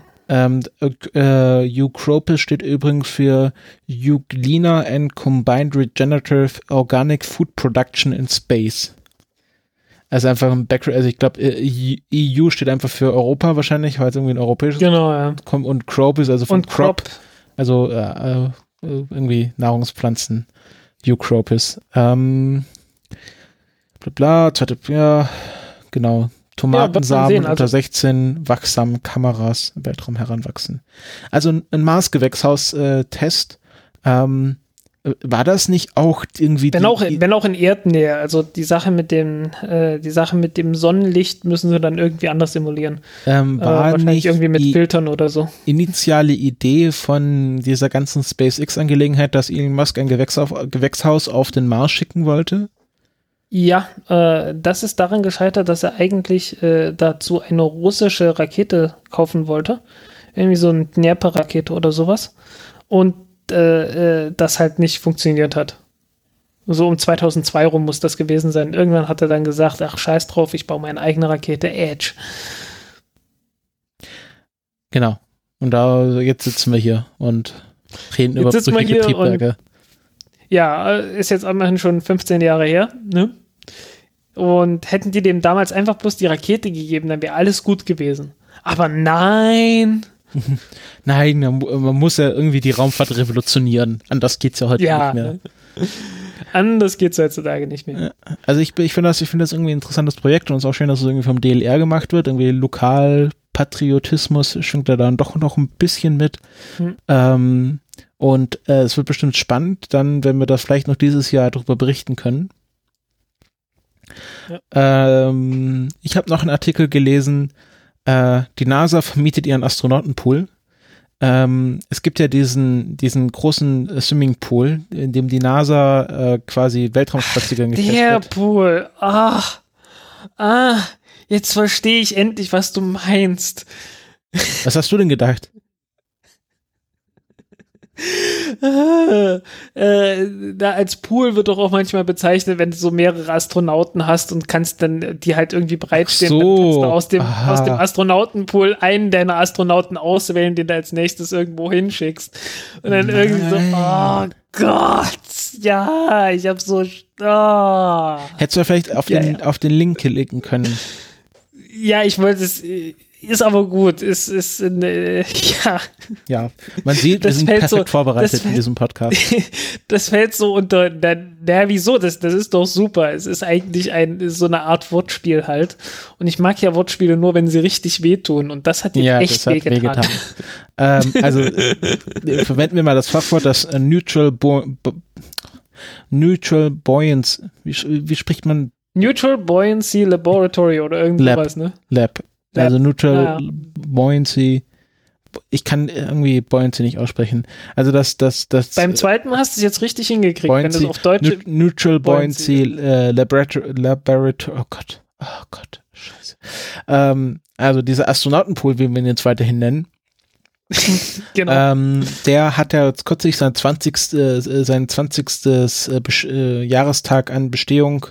Irgendwie Sprache ist, ist nicht so mein Ding, merke ich gerade. Vielleicht sollte ich das mit dem Podcast Äh, doch sein lassen. das, ja, irgendwie, das, das klappt bei mir heute auch nicht. Also, äh, ja, äh, wir müssten dann mal ausweichen auf irgendwie andere äh, Kommunikationsmittel. Ähm, also ähm, ähm, die ähm, sind haben jetzt quasi ihr 20. äh, Bestehen, 20. Jahrestag an Bestehen gefeiert und die Frage ist halt, ähm, die ISS ist jetzt mehr oder weniger aufgebaut und ähm, alles, was danach kommt, wird nicht so groß sein. Und die NASA braucht einfach diesen großen Pool nicht mehr so intensiv, wie sie ihn früher gebraucht haben. Und ähm, wie äh, lastet man den Pool jetzt so weit aus, dass man den, dass sich die, die, das Betreiben dieses großen Schwimmbeckens, was wirklich irgendwie riesig ist, also ich habe immer einen Vergleich, also man kennt ja so ein äh, äh, olympisches Schwimmbecken und ähm, in diesen in diesen Astronautenpool passen etwa zehn olympische Schwimmbecken rein. Also äh, von vom Volumen Vom her. Volumen her oder von, ach so, okay. Genau, also, ja, äh, so riesig ist dann ja doch nicht. Genau, also okay. irgendwie zwei, äh, viele diese komischen amerikanischen Längeneinheiten, 200 Sag Feet, einfach äh, also 200 Fuß äh, 61 tief Meter, oder was? äh, 61 61 Meter Meter lang, ähm, 40 Fuß sind Äh, 13 Meter. genau 13 Meter tief und äh, etwa 6 6,2 Millionen Gallons an, an Wasser. Was sind denn sechs- Gallonen sind immer scheiße, das sind 3,7 Liter. Ja, warte kurz. Ähm, 23 23,4 Millionen Liter Wasser. Ähm, und genau, sind etwa 10 olympische Sch Swimmingpools. Ähm, und äh, ja, jetzt vermieten sie das und Ars Technica war, hat sich mal das angeschaut und berichten halt darüber, okay, man, an was sie das alles vermieten, also irgendwie so Untersee, ähm, äh, Roboter werden dort drin getestet oder auch irgendwie hier auch ein Modell für die, ähm, was ist das genau? Ein Helicopter Emergency Egress Trainer. Was ist ein Egress? Äh, rausgehen. Genau, also wie man Also, wahrscheinlich, also irgendwie aus dem, also wahrscheinlich bei der Notwasserung. genau, wie, also kann man hier die Notwasserung bei Helikoptern testen, genau, hinausgehen, Ausgang.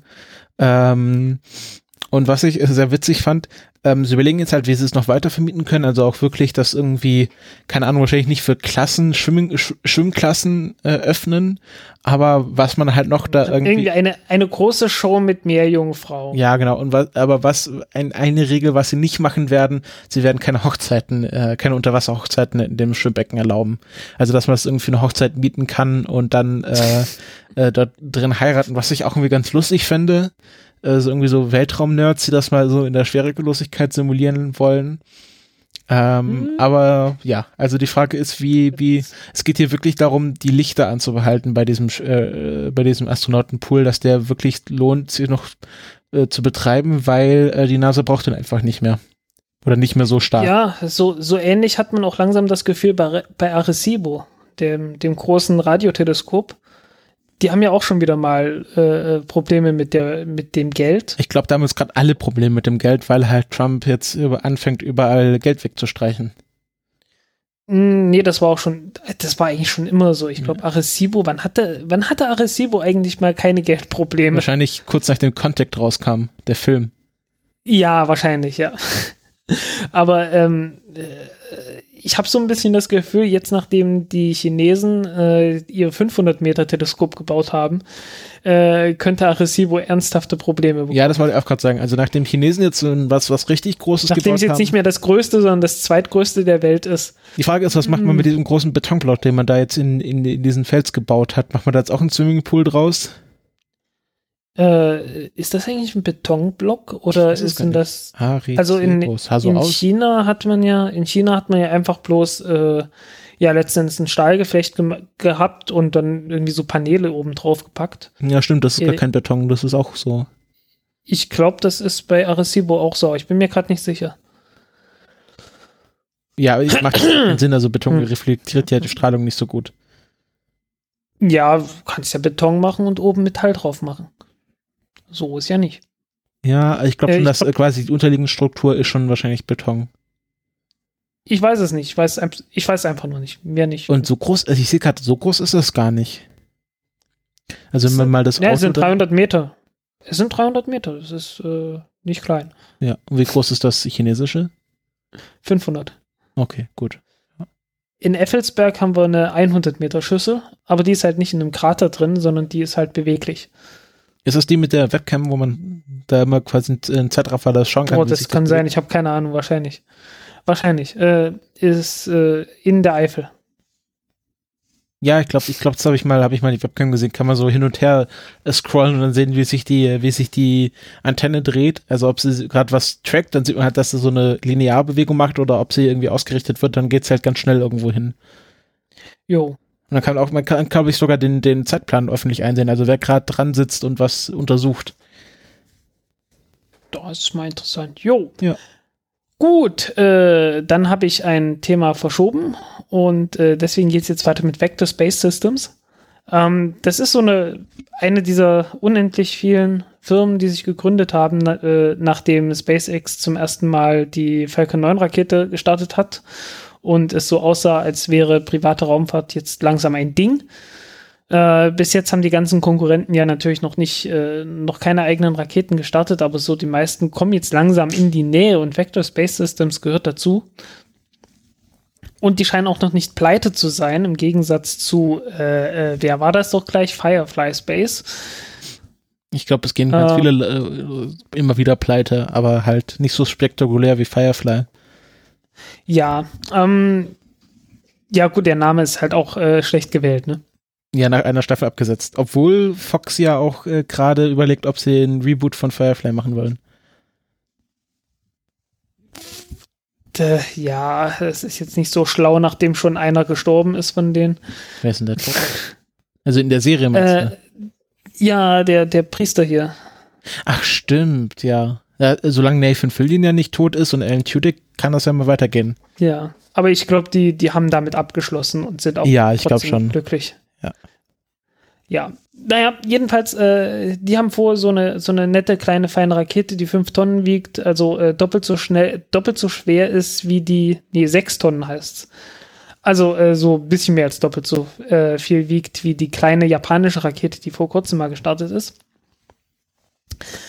Ähm, angeblich soll sie wiederverwendbar sein. Äh, muss man sich anschauen. Äh, das ist jetzt hier keine Höhenforschungsrakete, von daher, ähm, ja.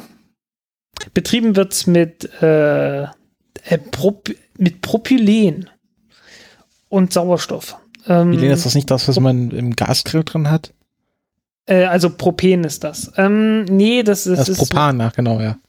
ja, ja, das, das ist Propan, aber äh, hier ist Propen. Was ist der Unterschied? Und äh, der Unterschied ist, da ist eine Doppelbindung mit drin. Oh, okay. Also, kann man nicht zum Grillen äh, verwenden. zwei, ach, könntest du auch machen. Ähm, fehlt einfach ein bisschen Wasserstoff.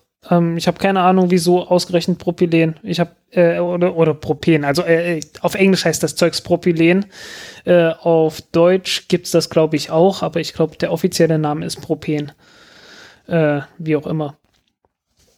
Ja, wird, haben keine, die haben halt keine Pumpen, sondern wird halt wieder durch Druck angetrieben. Äh, scheint aber zu reichen von der Performance her. Äh, allzu viele genaue technische Daten dazu haben sie nicht. Aber ähm, warum ich mich für die plötzlich interessiere, ist ganz einfach. Äh, die haben gesagt, dass sie eine dritte Stufe angekündigt haben. Und die dritte Raketenstufe von dem Ding ist halt komplett elektrisch. Und also Komplett elektrisch, das kann ich mir nicht so richtig vorstellen. Ja, ist halt äh, ein Plasmaantrieb. Äh, die wollen dort ähm, ähm, letzten Endes äh, Titan äh, ionisieren und äh, als Plasma hinten raushauen. Kriegen damit so äh, Austrittsgeschwindigkeiten von 18 Kilometern pro Sekunde hin und äh, ja, wollen das halt benutzen, um äh, letzten Endes äh, vom niedrigen Erdorbit aus ähm, höhere Orbits zu erreichen ohne dabei zu viel an äh, Nutzlast zu verlieren. Und wenn man sich die, äh, die Diagramme auf der äh, auf denen ihre Webseite anschaut, äh, dann scheint das durchaus so zu sein. Wobei ich da ein paar Fragen habe, wie zum Beispiel, wieso sollte die nur 5 Kilogramm wiegen? Ähm, weiß nicht. Also äh, es, es, sieht so aus, als würde diese dritte Stufe irgendwie 5 Kilogramm wiegen. Und äh, das kommt mir ein bisschen sehr leicht vor. Ja, wenn es komplett Keine elektrisch Ahnung, ist, vielleicht spart man da auch viel Gewicht. Ja, ja, also es, es könnte, aber äh, so inklusive, inklusive irgendwie Solarzellen und so, ich weiß nicht. Also ich bin mir nicht so ganz sicher, ob das, ob das sein kann. Ähm, also die wollen, ein bisschen sehr optimistisch nehmen, vor. Ist, ich kann mir das mit diesem Plasma-Titan noch nicht so ganz vorstellen. Sie nehmen so, also das ist halt so ein Block Titan, der dann im Triebwerk sitzt oder wie funktioniert das? Äh, ja, ja, irgendwie, irgendwie kann ja auch sein, dass das äh, Titan ist, das irgendwie weißt du, dass das Titan praktisch in einem Kunststoff drin hast und dann äh, verdampfst du praktisch den Kunststoff, hast dann kleine Titanpartikel und die, die ionisierst du dann. Ach so, also da hast du nicht so ein, so ein könnte ja, so könnte ja sein, die, die haben keine Details, keine Details. Ich habe wirklich also es keine wird Ahnung, wahrscheinlich kein, war kein so. Quader solides Titan sein, das dann irgendwie erhitzt wird, sondern ein Kunststoff. Eher ein Draht oder vielleicht auch ein Draht oder so. Ah, okay. Weißt du, ein dünner Draht, der dann halt irgendwie mit einem Lichtbogen ionisiert wird oder so. Also durch ja, einen Lichtbogen verdampft wird und dann ionisiert oder so. Also es ist ein Ionenantrieb. Es wird auf jeden Fall ein Ionentriebwerk, also Plasmatriebwerk halt. Ist, was ist der Unterschied? Ähm, äh, kein wesentlicher. Okay, also aber es sind nicht alle Ionentriebwerke sind Plasmatriebwerke. Naja, ein Plasma ist eigentlich, also Ionentriebwerk, da wird äh, halt praktisch nur ein Teil des Gases ionisiert und der Rest wird halt mehr oder weniger mitgerissen. Und äh, beim Plasmatriebwerk muss dann halt, damit es ein Plasma ist, da muss dann halt alles ionisiert sein. Okay. Also kein wesentlicher Unterschied jetzt. Also der, der Punkt ist halt einfach, du machst aus deinem neutralen Gas, äh, machst du irgendwie geladene Teilchen, äh, die du dann halt mit elektrischen und magnetischen Kräften beeinflussen und beschleunigen kannst. Und wie ist denn auf, äh, auf der Frank Wunderlich Pfeiffer Skala von 1 bis 10, wie, wie erfolgreich, wie, wie schätzt du das ein, wie, wie wahrscheinlich ist das, dass da ein funktionierendes Produkt bei rumkommen wird? Naja, die wollen nächstes Jahr starten. Also ich, ich würde denen mal eine solide 7 geben oder so. Okay, das müssen wir irgendwie also, aufschreiben, da können wir in Zukunft da so eine Skala äh, von New Space Firmen auf der, auf der wunderlichen also so eine, Skala. So eine, so eine 6 bis 7 würde ich denken. Okay. Und, und also sagen wir, SpaceX ist dann eine solide 10. Ja, weil die schon haben. Ja, genau. Und, und eins wäre dann sowas wie die Neptun 8. Äh, ja, äh, Interorbital. Genau, Interorbital ist dann auf der 1. Also, dass ihr das vorstellen könnt, wie wahrscheinlich wir das einschätzen. Also was heißt eins? Ich kann mir, ich kann mir noch Schlimmeres vorstellen als Interorbital. Also Interorbital wäre dann eher so zwei bis drei oder so. Ich meine, immerhin, die, die haben schon, die haben schon Raketen gestartet, halt nicht bis ins Weltall oder so. Und ich kann mir auch nicht vorstellen, dass sie das hinkriegen, aber es ist immerhin schon meine Technik, die prinzipiell funktioniert. Ja. Also ich habe schon Schlimmeres gelesen. Ja, aber nur damit, da, damit unsere Hörer sich das vorstellen können, für wie wahrscheinlich. Deswegen würde ich da keine Eins vergeben. Aber okay, also diese Vector Space dritte elektrische Stufe hat eine solide 6 bis 7. Sechs ja. bis sieben, ja, würde ich denken. Und äh, wir werden es ja nächstes Jahr sehen, ob sie starten oder nicht. Äh, die sagen, sie wollen 25, äh, also die, die haben zwei Varianten von der Rakete. Die Vektor R, R für Rapid, also schnell, und die Vektor H für, für Heavy, also für schwer. Die ist dann noch mal ein Stückchen größer halt und äh, kann mehr leisten. Und äh, von der kleinen wollen sie 100 pro Jahr starten mit äh, ungefähr so 50 Kilo Nutzlast und von der schweren wollen sie 25 pro Jahr starten. 100 pro Jahr, das würde ja dann auch auf so. Das wäre richtig böse viel, ja. Zwei pro Woche. Ja, genau. Ja, okay, und äh, das ist jetzt nicht mehr, das ist jetzt nicht mehr so ganz glaubhaft, ne? Also. Ja. Äh, das ist es, etwa so wie SpaceX, die alle zwei bis drei Wochen eine Rakete starten wollen. Äh, ja, nur schlimmer halt. Äh, und also es ist noch etwas ambitionierter als das, was Rocket Labs macht. macht. Den ich jetzt mal so spontan in Acht geben würde. Okay. Aber Rocket Labs war nicht Rocket Crafters, oder? Die hatten wir letzte Woche. Es ist so schwer bei Ah, ja, Firmen ja, genau, genau. irgendwie die äh, Übersicht zu die behalten. würde ich, den würde ich so eine 5 bis 6 geben. die, die Webseite funktioniert übrigens wieder. Rocketcraft. Ja, ja, das war irgendwie bloß an dem einen Tag. Ja, Die haben mitgekriegt, wir reden drüber und dann haben sie gesagt, äh, die Ja. nehmen wir gleich mal die wieder haben weg, ja, die haben ja auch, äh, haben ja auch ganz, äh, äh, also wie eigentlich jede gute äh, New Space Firma braucht hier irgendwie einen Astronauten im Vorstand. Ähm, Hm. Also sie haben jetzt auch irgendwie so ein, so ein Werbevideo, wo so ein Astronaut irgendwas zu denen sagt. Ähm, Okay. hast du es nicht gesehen auf der Webseite irgendwie einer? Nee, habe ich nicht gesehen. Äh, genau, also es ist irgendwie so ein, so ein Typ und da habe ich mal nachgeschaut, was er so gemacht hat und habe gesehen, okay, der war irgendwie Space Shuttle Astronaut. Das hat Also, er schon, oder, oder ist das irgendwie das. Ach nee, stopp. Nee, ah, ich verwechsel das jetzt mit denen hier. also bei Rocketcraft, das meine ich. Ja. Ach so, nee, die, die haben ja bloß ein Video da drauf. Dann habe ich das gesehen, ja. Gut. Äh, nächstes Thema. Was haben wir denn da? Ja, genau, JAXA. Ähm, also die JAXA haben, also die japanische Raumfahrtagentur für die Leute, die das nicht wissen, ähm, die haben ja, ähm, hatten ja ihr ähm, H HTV, genau, heißt, so heißt es, oder? HTV, ja. Ähm, das äh, hat sich ja dann wieder von der ISS abgekoppelt und es sollte ein Experiment Mhm. zur Beseitigung von Weltraumschrott durchgeführt werden, das wie folgt ablaufen sollte. Also man nimmt da ein lang, langes Seil, das man ausrollt. An einem einen Ende hängt halt so, eine, so ein Gewicht dran, sodass das Seil gespannt ist. Das kennen wir ja aus dem Weltraumfahrstuhlprinzip. Ähm, und das sollte dann ähm, elektrisch geladen werden, sodass das mit dem mit der er Elektromagnetosphäre der Erde interferiert und Ja. ähm, jeglichen Weltraumschrott, der sich dort befindet, in einen Taumel, in eine Taumelbewegung versetzen soll, so dass die dann halt von selbst quasi durch diese elektrische Interferenz ähm, angestoßen quasi äh, auf einen Orbit kommen, in dem sie dann nach und nach verglühen. Und das wollten sie testen, ob das so theoretisch funktioniert.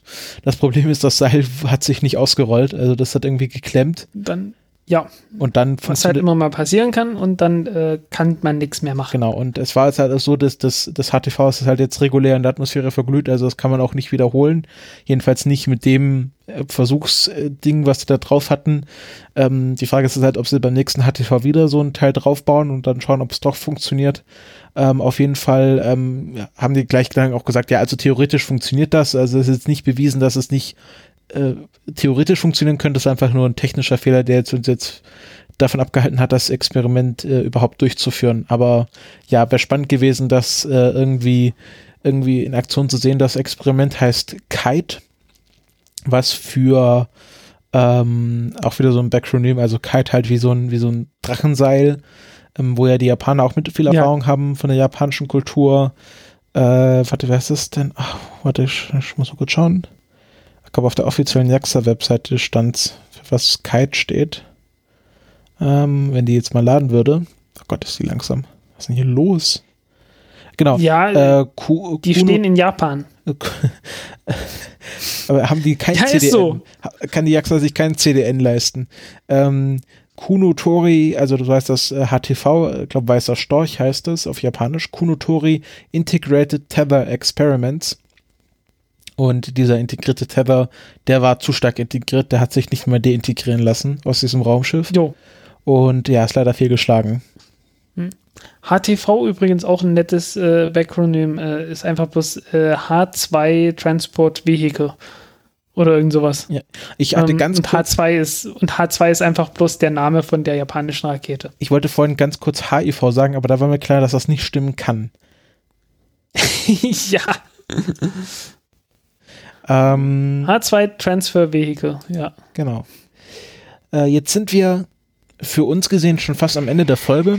Nee, nee, es ist eine äh, etwas, das ich vergessen hatte reinzubringen. Ah, okay, Ähm, und zwar, es, es gibt eine, eine Rakete, die nennt sich Zyklon 4. Die kommt, äh, das ist ein, ein komplett ukrainisches Gewächs und sollte eigentlich schon so von einer halben Ewigkeit äh, von Brasilien aus starten, aber irgendwie ist das Ganze äh, komplett flach gefallen. Da hat es auch mal irgendwie eine ganz böse Explosion gegeben in Brasilien, wo auch viele Leute gestorben sind. Ähm, auf jeden Fall gibt es jetzt wieder Pläne dazu, äh, diese Zyklon 4 Rakete vielleicht doch noch starten zu lassen. Und im Gespräch ist halt unter anderem, dass die von Nova Scotia aus starten soll. Nova Scotia, sagt ihr das was? Das ist irgendwo in Kanada, oder? Genau, ja. Das ist eine, die, so eine Insel halt direkt äh, an der Küste von, kan von Kanada. Neuschottland halt. Und äh, meinen halt, vielleicht äh, können wir die ja von dort aus starten lassen. Ja, Äh, hoch, also so- was für ein Orbit soll die denn haben? Äh, naja, gibt ja jede Menge polare Umlaufbahnen und so ah, weiter. okay, ne? gut, ja. Gut, dann ist ja egal, wo man sie startet. Genau, ähm, ob das klappt oder nicht. Also äh, Brasilien hat das Ganze 2015 beendet, dieses Abenteuer. Ähm, ob das, ob das nochmal jemand macht, äh, äh, ob das jetzt was klappt, weiß ich nicht. Also äh, das ist halt, ähm, ja, ich, äh, ich war ja letztes Jahr auf der internationalen Luftfahrtausstellung und da waren auch ukrainische Aussteller dabei. Und äh, es ist mir nicht gelungen, mit denen ins Gespräch zu kommen.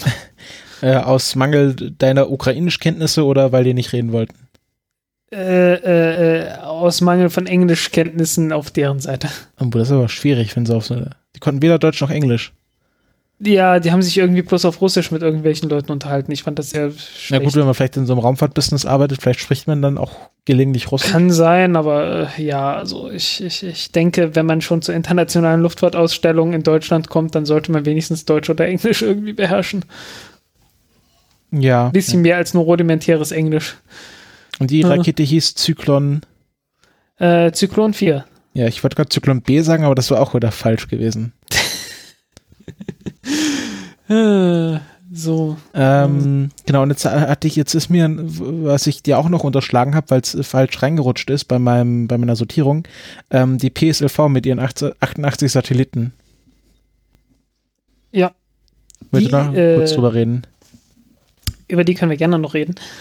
Ähm, ja, die soll jetzt äh, am Mittwoch starten, wenn ich mich nicht irre. Ja, ich glaube Mittwoch früh oder so.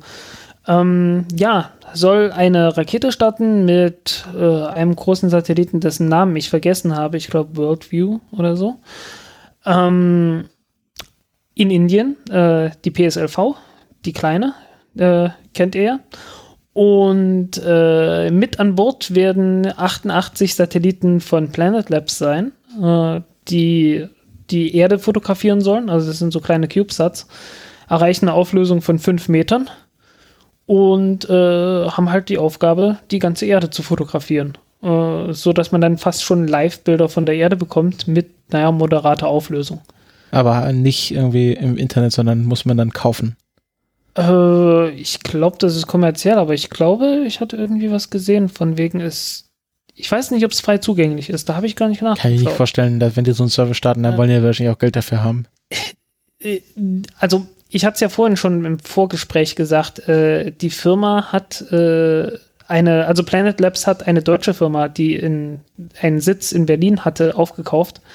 Und äh, die sitzen immer noch hier in Berlin. Und äh, ich, ich werde mal versuchen, jetzt in der Woche, äh, das heißt vor dem Start noch, mit denen irgendwie in Kontakt zu treten. Und äh, vielleicht kommt da ja was raus, Ja. dass ich mich mit denen ein bisschen besser unterhalten soll. Ähm, Insgesamt wird das Ganze äh, relativ spektakulär werden, weil äh, an Bord dieser Rakete sind dann irgendwie, ich glaube, 103 oder 105 Satelliten. Das, das ändert sich ständig, die Zahl. ähm, also über 100 Satelliten. Und das wird äh, mit großem Abstand ein neuer Rekord werden. Jetzt, äh, ja, schade. Also ich, äh, 99 Satelliten wären irgendwie schöner gewesen. Also 99 Satelliten flogen Ja. in Umlaufbahn. Ja, ähm, ich habe irgendwie in den letzten Tagen meinen 80er und 90er Jahre Musikflash schon Ich hinter hab's, mir. ich hab's Keine Sorge. Gesehen. 80er, 80er, 90er und frühe 2000er. Das Beste von heute. Hier auf euer, ja, so. eurer Welle Radio Erivan. Ja, ähm, ja. Das Lied äh, war übrigens nicht dabei, aber äh, hätte genau reingepasst, ja. Ähm, Mir die Hand. Ich baue dir ein Schloss aus Sand. Irgendwo. Irgendwie. Irgendwann. Irgendwie, irgendwo, irgendwann, bitteschön. Ja, habe ich doch gesagt. Ähm, egal. Äh, kommen wir zur Raketenvorhersage. Nee, Nicht, Moment, dass Moment, das Ganze hier Moment, noch in Moment, eine Moment, Moment. Nicht? Ah, okay. Ähm, also, ähm, für die ähm, zeitsouveränen Hörer. Es wird jetzt gleich noch ein, ein spezielles Outro geben, denn wir machen gleich noch äh, später am Abend, also für uns, für euch in wenigen Minuten, ein Interview mit der äh, Möpern äh, vom Zellkultur-Podcast. Genau, äh, dann müsst ihr mal kurz beim Zellkultur-Podcast nachgucken, wie die wirklich heißt. Ich, ich weiß gar nicht, ob. Ich kenne nur das Twitter-Handle. Ich glaube, also Möpern ist ja auch äh, jetzt hier der anerkannte Name. Ähm, genau. Zellkultur-Podcast. Also ich wüsste jetzt ihren echten Namen auch nicht. Hier steht ja auch nur die Frau Möpern. Also die Frau Möpern, dann, dann ist sie die Frau Möpern, alles genau. klar. Also mit der, mit Frau, Frau Dr.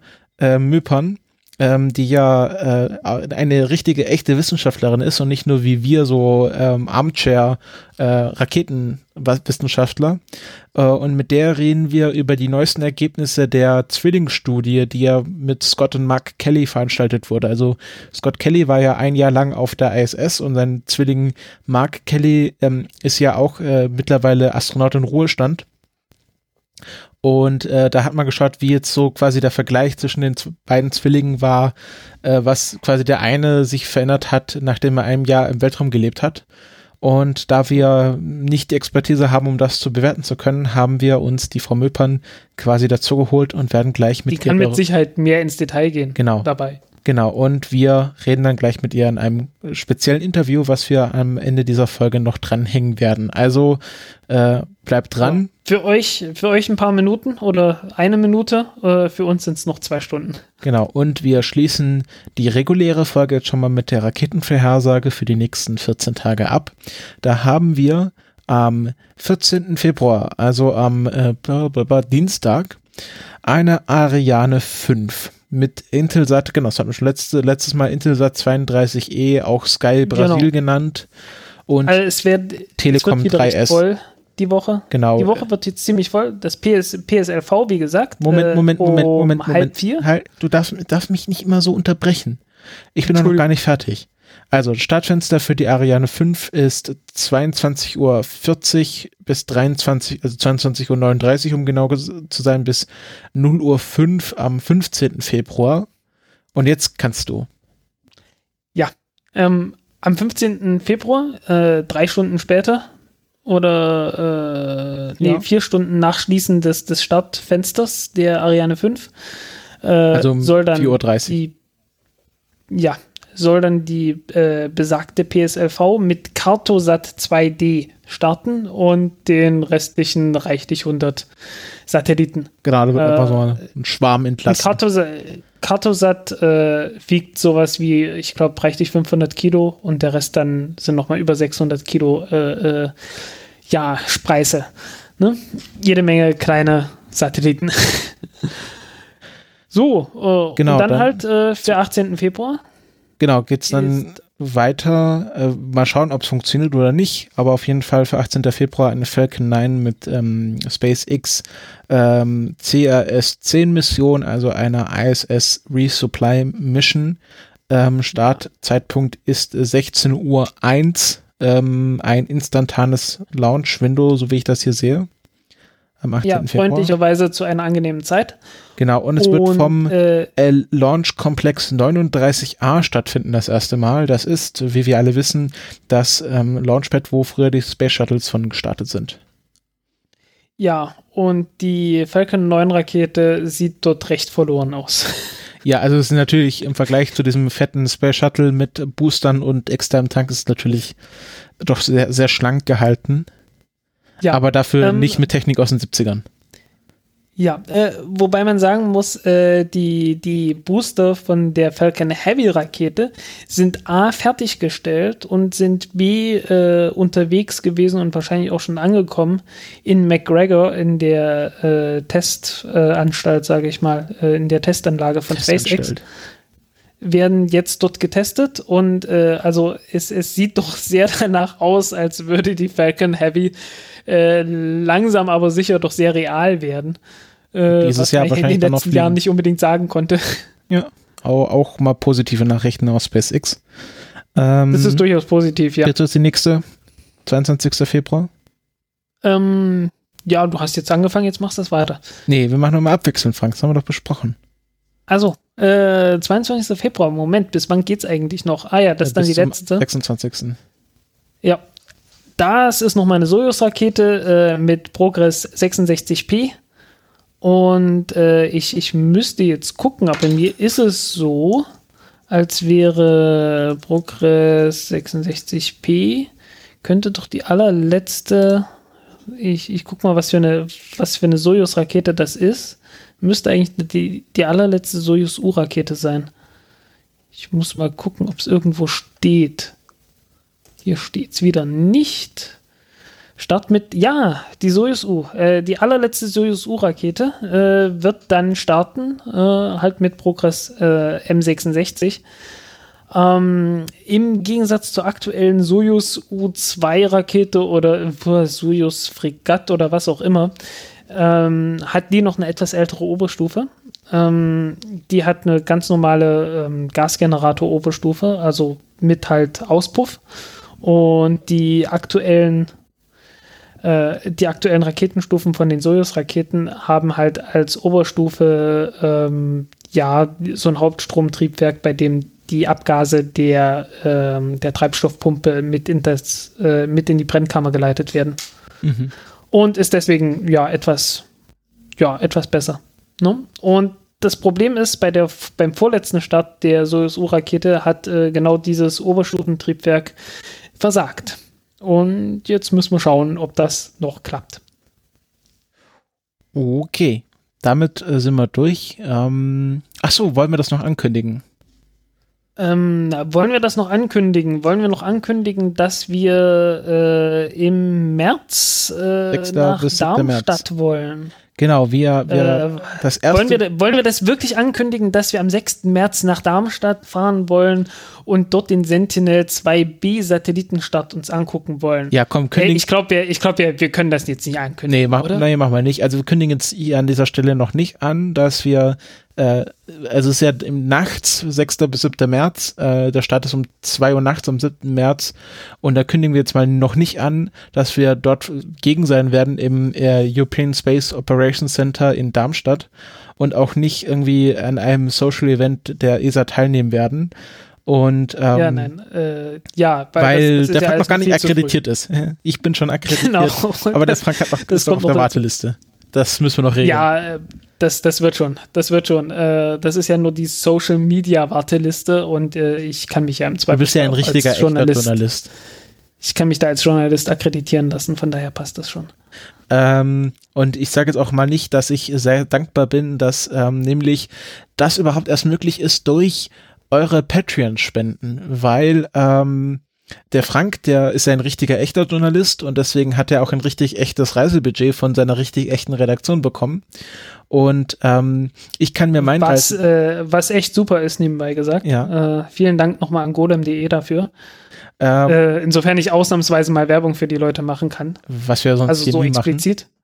Ja, aber äh, in dem Fall ist es ja doch schon sehr explizit. Komm. Ja, also es ist ja jetzt kein Geheimnis, dass wir da so eine gewisse Verbundenheit zu dieser Seite haben. Ähm, und äh, ich werde mir mein Reisebudget aus unseren Patreon-Spenden bezahlen, ähm, was im Grunde äh, dank dieses der, der günstigen Lage dieses Launch-Zeitpunkts nur ein, ein Zugticket hin und zurück von äh, Tübingen nach Darmstadt und zurück sein wird. Weil ein Hotel brauche ich ja nicht, weil was, was will ich denn damit? Ich fahre da nachmittags hin und morgens wieder zurück. Ähm, von dem her ist das doch recht günstig und es ist, passt, kommt genau hin, dass das, was wir gerade auf unserem Patreon-Konto haben, ähm, wir dafür verwenden können. Also herzlichen Dank dafür. Und äh, wenn ihr wollt, dass wir noch mehr solchen äh, äh, solchen Countdown Podcast und Tour machen und alle anderen möglichen Sachen uns finanzieren können, ähm, die ja natürlich dann auch quasi zur Qualität und Förderung dieses Podcastes beitragen, dann könnt ihr uns auch weiterhin auf Patreon unterstützen ähm, oder auf diversen anderen Möglichkeiten. Es gibt Flatter, was äh, mittlerweile wieder recht überraschend gut funktioniert. Also kommt wieder auch einiges rein. Auch herzlichen Dank dafür. Und natürlich könnt ihr uns über PayPal.me zu jeder Zeit einen beliebigen Betrag direkt zukommen lassen. Und das hilft uns äh, hier doch dieses Projekt voranzutreiben und immer besser und äh, schöner, ne, vielleicht Ja. schöner nicht, aber besser und Mhm. ja, qualitativ hochwertiger zu werden. Ja, und äh, wir dürften dann auch, äh, wenn wir schon mal da sind, werden wir auch eine neue Folge, also mindestens wieder zwei neue Folgen auf, aufnehmen. darunter eine Interviewfolge. Äh, ich gehe sehr stark davon aus, dass das klappen wird. Und äh, ja, wir haben uns dafür extra jetzt äh, beide jeweils ein neues Mikrofon bestellt. Ja, wir haben uns in Unko Nicht allzu teuer. gestürzt.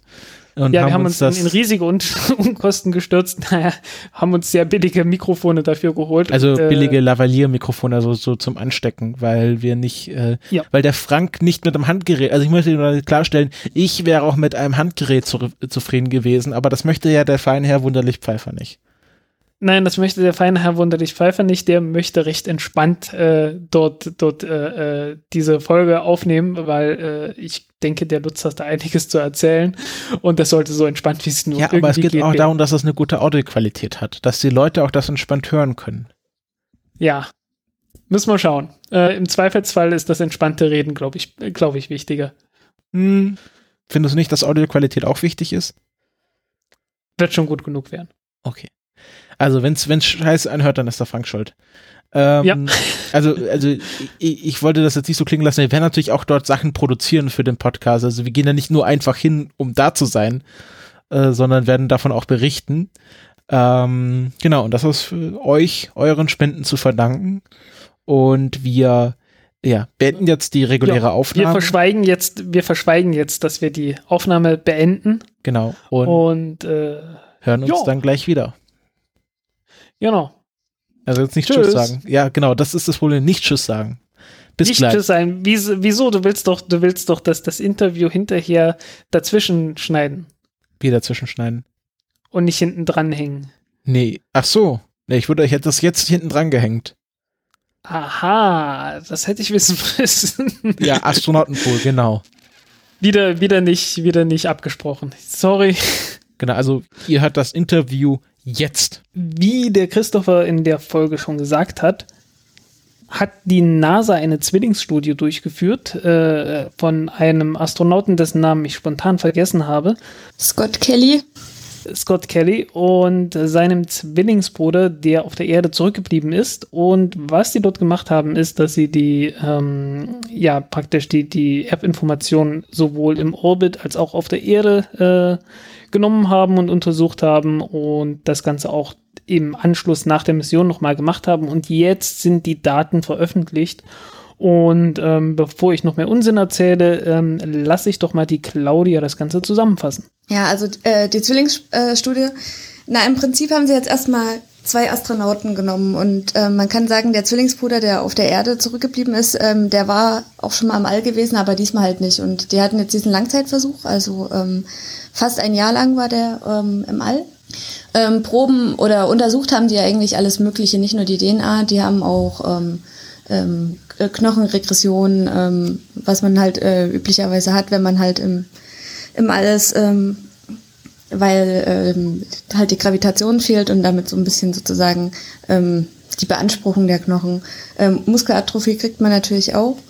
Ja, ist ein altes, altes Phänomen, weshalb die Leute ja auch entsprechend auf äh, Trainingsgeräte und andere Foltermethoden da äh, angesetzt werden. Ja, also was wir eben herausfinden wollten, ist, ähm, ob ein sogenanntes äh, Space Gene aktiviert wird, also ob sozusagen der Aufenthalt äh, im, im All ein bestimmtes Gen anschaltet. Ähm, auch denke ich, äh, dadurch, dass man halt die ganze Zeit einer eine, äh, relativ hohen Strahlung ausgesetzt ist, also äh, dadurch, dass eben dieses Erdmagnetfeld äh, fehlt, das einen dann normalerweise so ein bisschen abschirmt. Und ähm, wie wir alle wissen, ist ähm, Strahlung oder wie, wie relativ viele Leute wissen, ähm, ist Strahlung schädlich für die DNA und kann da Mutationen hervorrufen. Und äh, deswegen hatten sie sich die DNA hinterher auch genauer angeguckt. Und zwar ähm, aber da nicht irgend, ähm, irgendwelche Zellen, sondern hauptsächlich ähm, die von weißen Blutkörperchen, weil man da einfach am einfachsten an das genetische Material rankommt. Da, da kann man eine Blutprobe ziehen und dann eben entsprechend die Zellen isolieren. Die roten Blutkörperchen sind keine vollen Zellen, ne? Kann das sein? Nee, die haben keinen Kern, also die haben keinen Zellkern mehr, den Okay. verlieren die. Und ähm, dann gibt's halt noch die Blutblättchen und die haben genauso keinen Kern. Also das sind sozusagen die einzigen Zellen im Blut, die eine äh, DNA haben. Außer jetzt vielleicht irgendwelche Körperzellen, die da zufällig vorbeigeschwommen kommen, aber das ist, ähm, die sind so in relativ geringen minimalen Anteilen nur. Jo. Ähm, Was sie eben vorher schon gesehen haben, ist, ähm, dass obwohl die beiden Zwillinge sind, sie doch schon im Laufe ihres Lebens einige Mutationen akkumuliert haben, wodurch sie sich auch ähm, äh, unterscheiden. Also innerhalb ihrer Zwillingseigenschaften. Ja, was man ja auch so erwarten sollte, falls irgendwann mal ein Mensch geklont wird, äh, dass dann der Klon letzten Endes sich auch irgendwann unterscheidet von dem, von dem er stammt. Genau. Ähm, was man sich, äh, was sie sich aber auch noch angeguckt haben, also ähm, da es im Moment gerade nur die vorläufigen Ergebnisse sind, bin ich gar nicht so sicher, ob sie äh, das Genom schon wieder neu sequenziert haben und nochmal geguckt haben, ob sich ähm, am Mutationsstatus vom, ähm, von beiden was verändert hat, weil natürlich können hier bei dem Bruder, der Mark Kelly, der auf der Erde geblieben ist, natürlich auch Mutationen auftreten. Der kriegt ja trotzdem auch immer noch Strahlung ab, wenn auch im geringen ja. Maße. Ähm, ich denke, da sind sie vielleicht noch nicht so weit, weil ähm, das geht nun doch nicht ganz so schnell. Ähm, aber man hat dann sogenannte Hotspots, auf die man sich dann äh, konzentrieren kann. Äh, du ja. meinst jetzt innerhalb des Erbguts, innerhalb der ja. DNA. Okay. Genau. Also man guckt sich dann auch meistens halt nur ähm, die Bereiche an, die tatsächlich ähm, ähm, sozusagen übersetzt werden oder gebraucht werden, weil viele äh, Teile des Genoms sind halt ähm, mehr oder weniger stillgelegt. Und äh, was es, es sich auch angeguckt haben, ist halt so, sogenannte epigenetische Veränderungen der DNA. Ähm, und das ist sozusagen die ähm, Flexibilität der DNA, sich auf bestimmte Umgebungen einzustellen und dann eben je nach äh, Umwelteinflüssen Gene teilweise stillzulegen. Da wird dann an der entsprechenden Stelle äh, werden dann irgendwelche Methylgruppen angeheftet, die dann dazu, dazu führen, dass die äh, nicht mehr abgelesen werden oder äh, irgendwas in die Richtung, ne? Ja, genau. Also ähm, es finden mehrere Arten von epigenetischen Veränderungen statt. Einmal direkt an der DNA können eben diese Methylgruppen angehängt werden, an, ähm, an, die, an die Base äh, Zytosin hauptsächlich. Und ähm, dann können eben noch die Proteine, die eben erleichtern, auf die DNA zuzugreifen oder festlegen, äh, welche Gene jetzt ähm, gerade abgelesen werden, die können eben auch noch modifiziert werden und da können eben auch noch Bereiche stillgelegt werden. Und da hat man halt eben festgestellt, dass diese Met äh, Methylierungsmuster hat man sich erstmal hauptsächlich angeguckt, weil man die sich ganz relativ einfach angucken kann. Ähm, auch wieder über Sequenzierungsmethoden geht das. Gibt's da, äh, hat man da schon eine Ahnung, wie das Ganze funktioniert oder merkt man nur, aha, da verändert sich was? Gibt's da schon einen Mechanismus, den man da ernsthaft gefunden hat? Ähm, ja, also das ist relativ gut aufgeklärt, äh, welche Proteine das machen. Und äh, dann kann man sozusagen diese Cluster sehen von Methylierungen und da weiß man dann, dieser Bereich ist äh, stillgelegt. Ähm, nein, ich meine, äh, wie diese Methylierung vor sich geht. Ähm, wie das festgelegt wird. Wie, ähm, ja, wie, es dazu kommt, dass die Methylgruppen plötzlich dort auftauchen, sozusagen. Ja, ähm, es gibt so, äh, sozusagen eine initiale Reaktion, also wenn ähm, über einen längeren Zeitraum das Gen reprimiert wird, also wenn ein Repressor ähm, bindet im Promoterbereich, äh, in dem Bereich, wo sozusagen die, das Ablesen ähm, losgeht, ähm, wenn da über längere Zeit ein Repressor ist, dann ähm, ist das für die Zelle mal ein ganz gutes Signal, dass ähm, das Gen gerade überhaupt gar nicht mehr gebraucht wird. Und ähm, ab einem bestimmten Zeitpunkt werden dann eben weitere Proteine da, dazu rekrutiert. Es hängt dann eben auch von verschiedenen Signalen ab, die auf die Zelle dann ähm, einströmen. Und ähm, die fangen dann eben an, den näheren Bereich zu methylieren und dann ähm, binden an diese vorhandenen Methylierungen Proteine, die das dann sozusagen weiter fortpflanzen. Und ähm, ab und zu, das heißt, dann wird so ein ganzer Bereich stillgelegt und dann kommen so ab und zu mal so Barrieren, dass das halt sich nicht unendlich im ganzen Genom fortpflanzen kann. Und ähm, dann hört halt dieser Prozess auch wieder auf. Und die, die Repressoren, das sind äh, einfach bloß irgendwelche Proteine, die sich praktisch an die DNA irgendwo anheften, damit sie äh, und verhindern, dass die abgelesen wird. Genau. Also die blockieren zum, dann einfach den Zugang zur DNA für andere Proteine, die da an dieselbe Stelle binden würden, zum Beispiel. Okay. Ähm, äh, aber das Interessanteste, ähm, was sie halt gefunden haben, ähm, als sie sich die DNA von den ähm, von dem Astronauten angeguckt haben, war, dass ähm, die Telomere länger werden.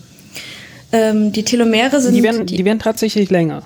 Äh. Ja, Äh, entweder werden sie länger, das ähm, kam jetzt. Also, weil, weil ich hatte es immer so verstanden, die werden ständig kürzer.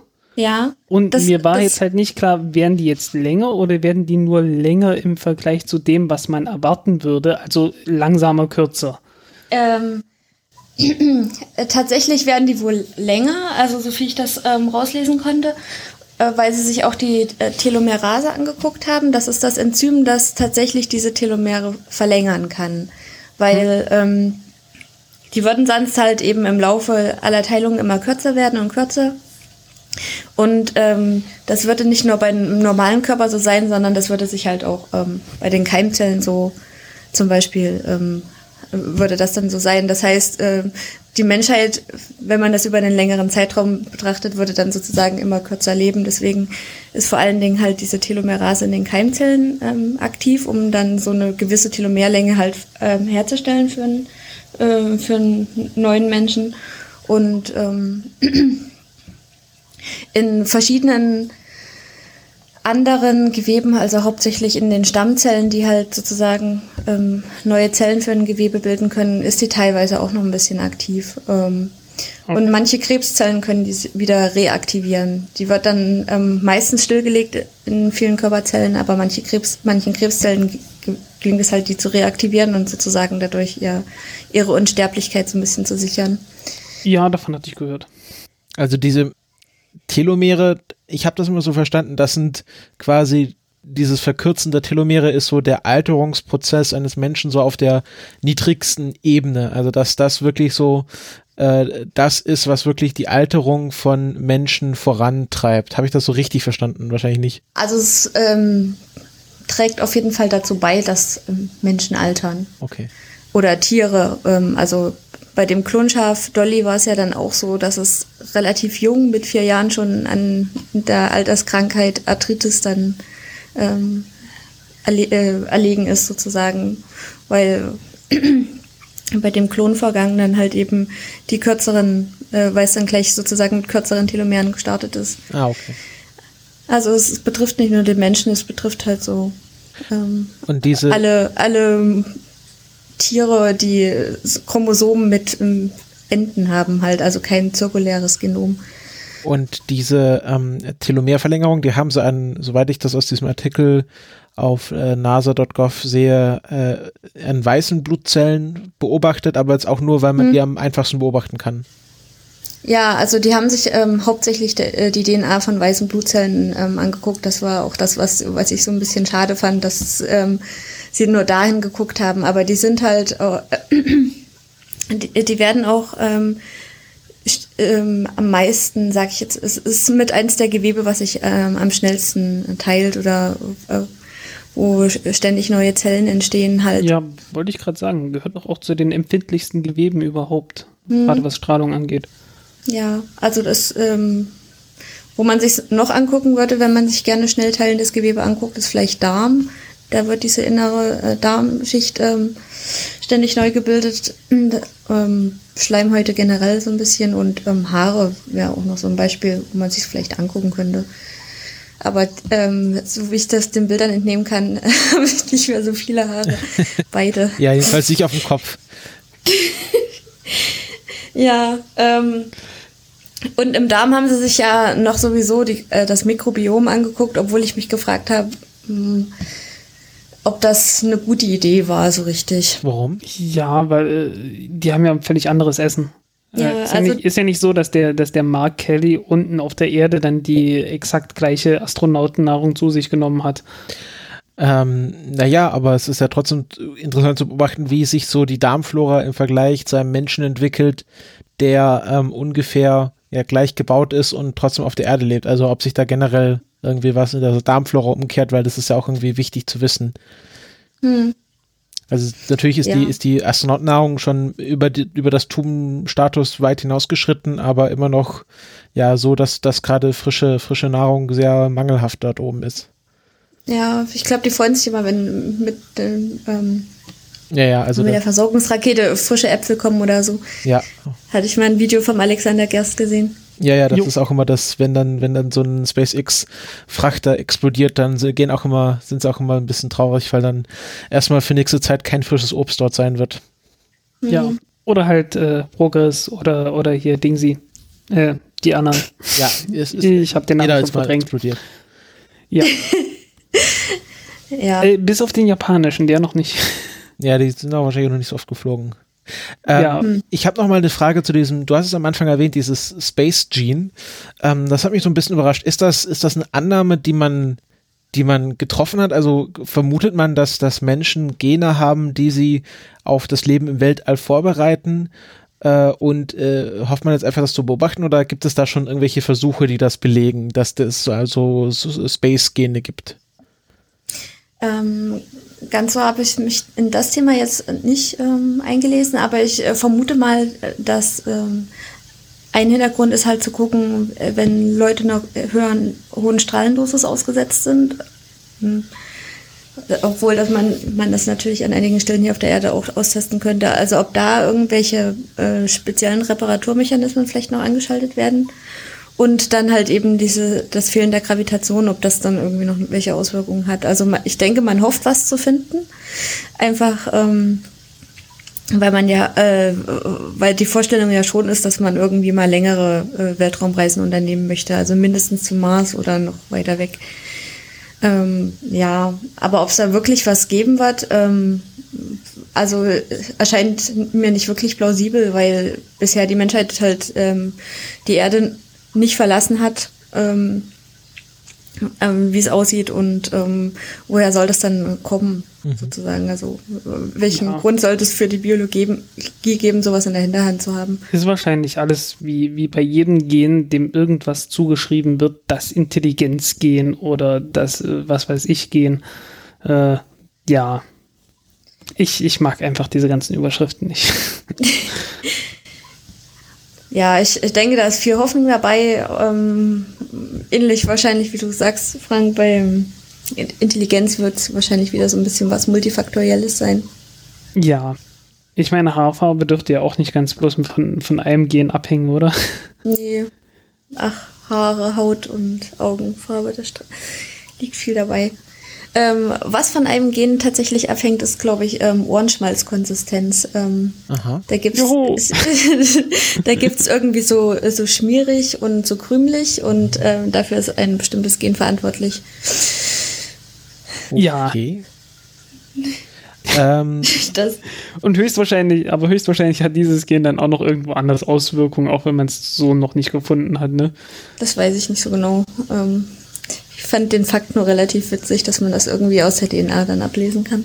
Jetzt ist, Ja. jetzt ist halt die Frage, ähm, ich weiß nicht, ob du das jetzt beantworten kannst, aber der Mark Kelly, der ist ja auch Astronaut gewesen, hat vier Space Shuttle Missionen mitgemacht, die ja auch dann, ich schau mal, die letzte, die ging äh, auch schon, äh, die sind ja auch einen längeren Zeitraum dann gegangen, also war ja auch längere Zeit im Weltraum. Ich Ähm, hatte irgendwie nachgeguckt, dass der so 50 bis 60 Tage war der irgendwie mal im All gewesen insgesamt. Genau, also jetzt keine, kein ganzes Jahr wie sein, wie sein Bruder.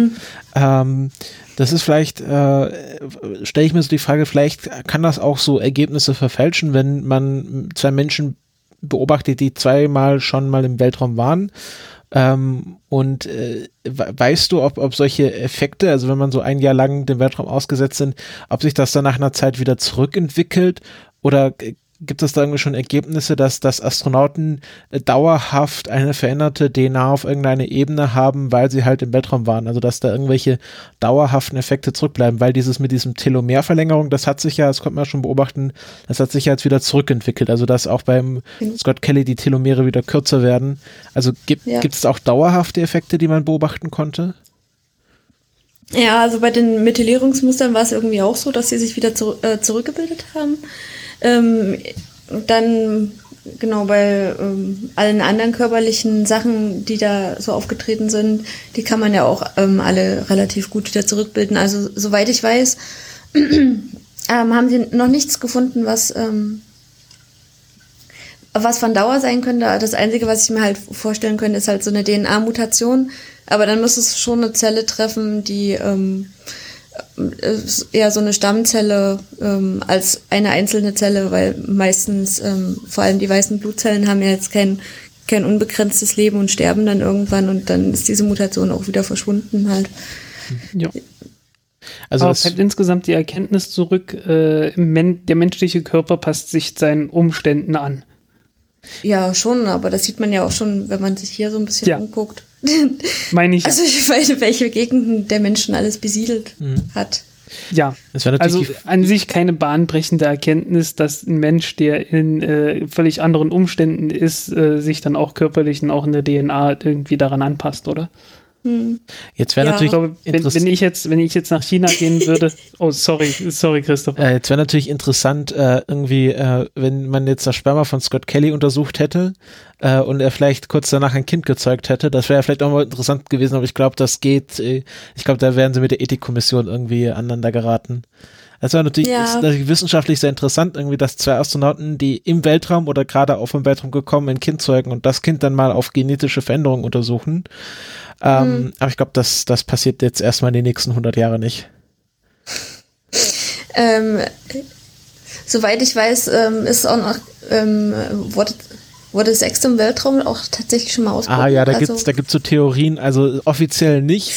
Es, es gab kein, offiz kein offizielles Sexexperiment, aber natürlich, äh, wenn man da so sechs Monate in so einer Blechkapsel eingeschlossen ist, ähm, also man vermutet, dass es vielleicht irgendwann mal dazu gekommen sein könnte.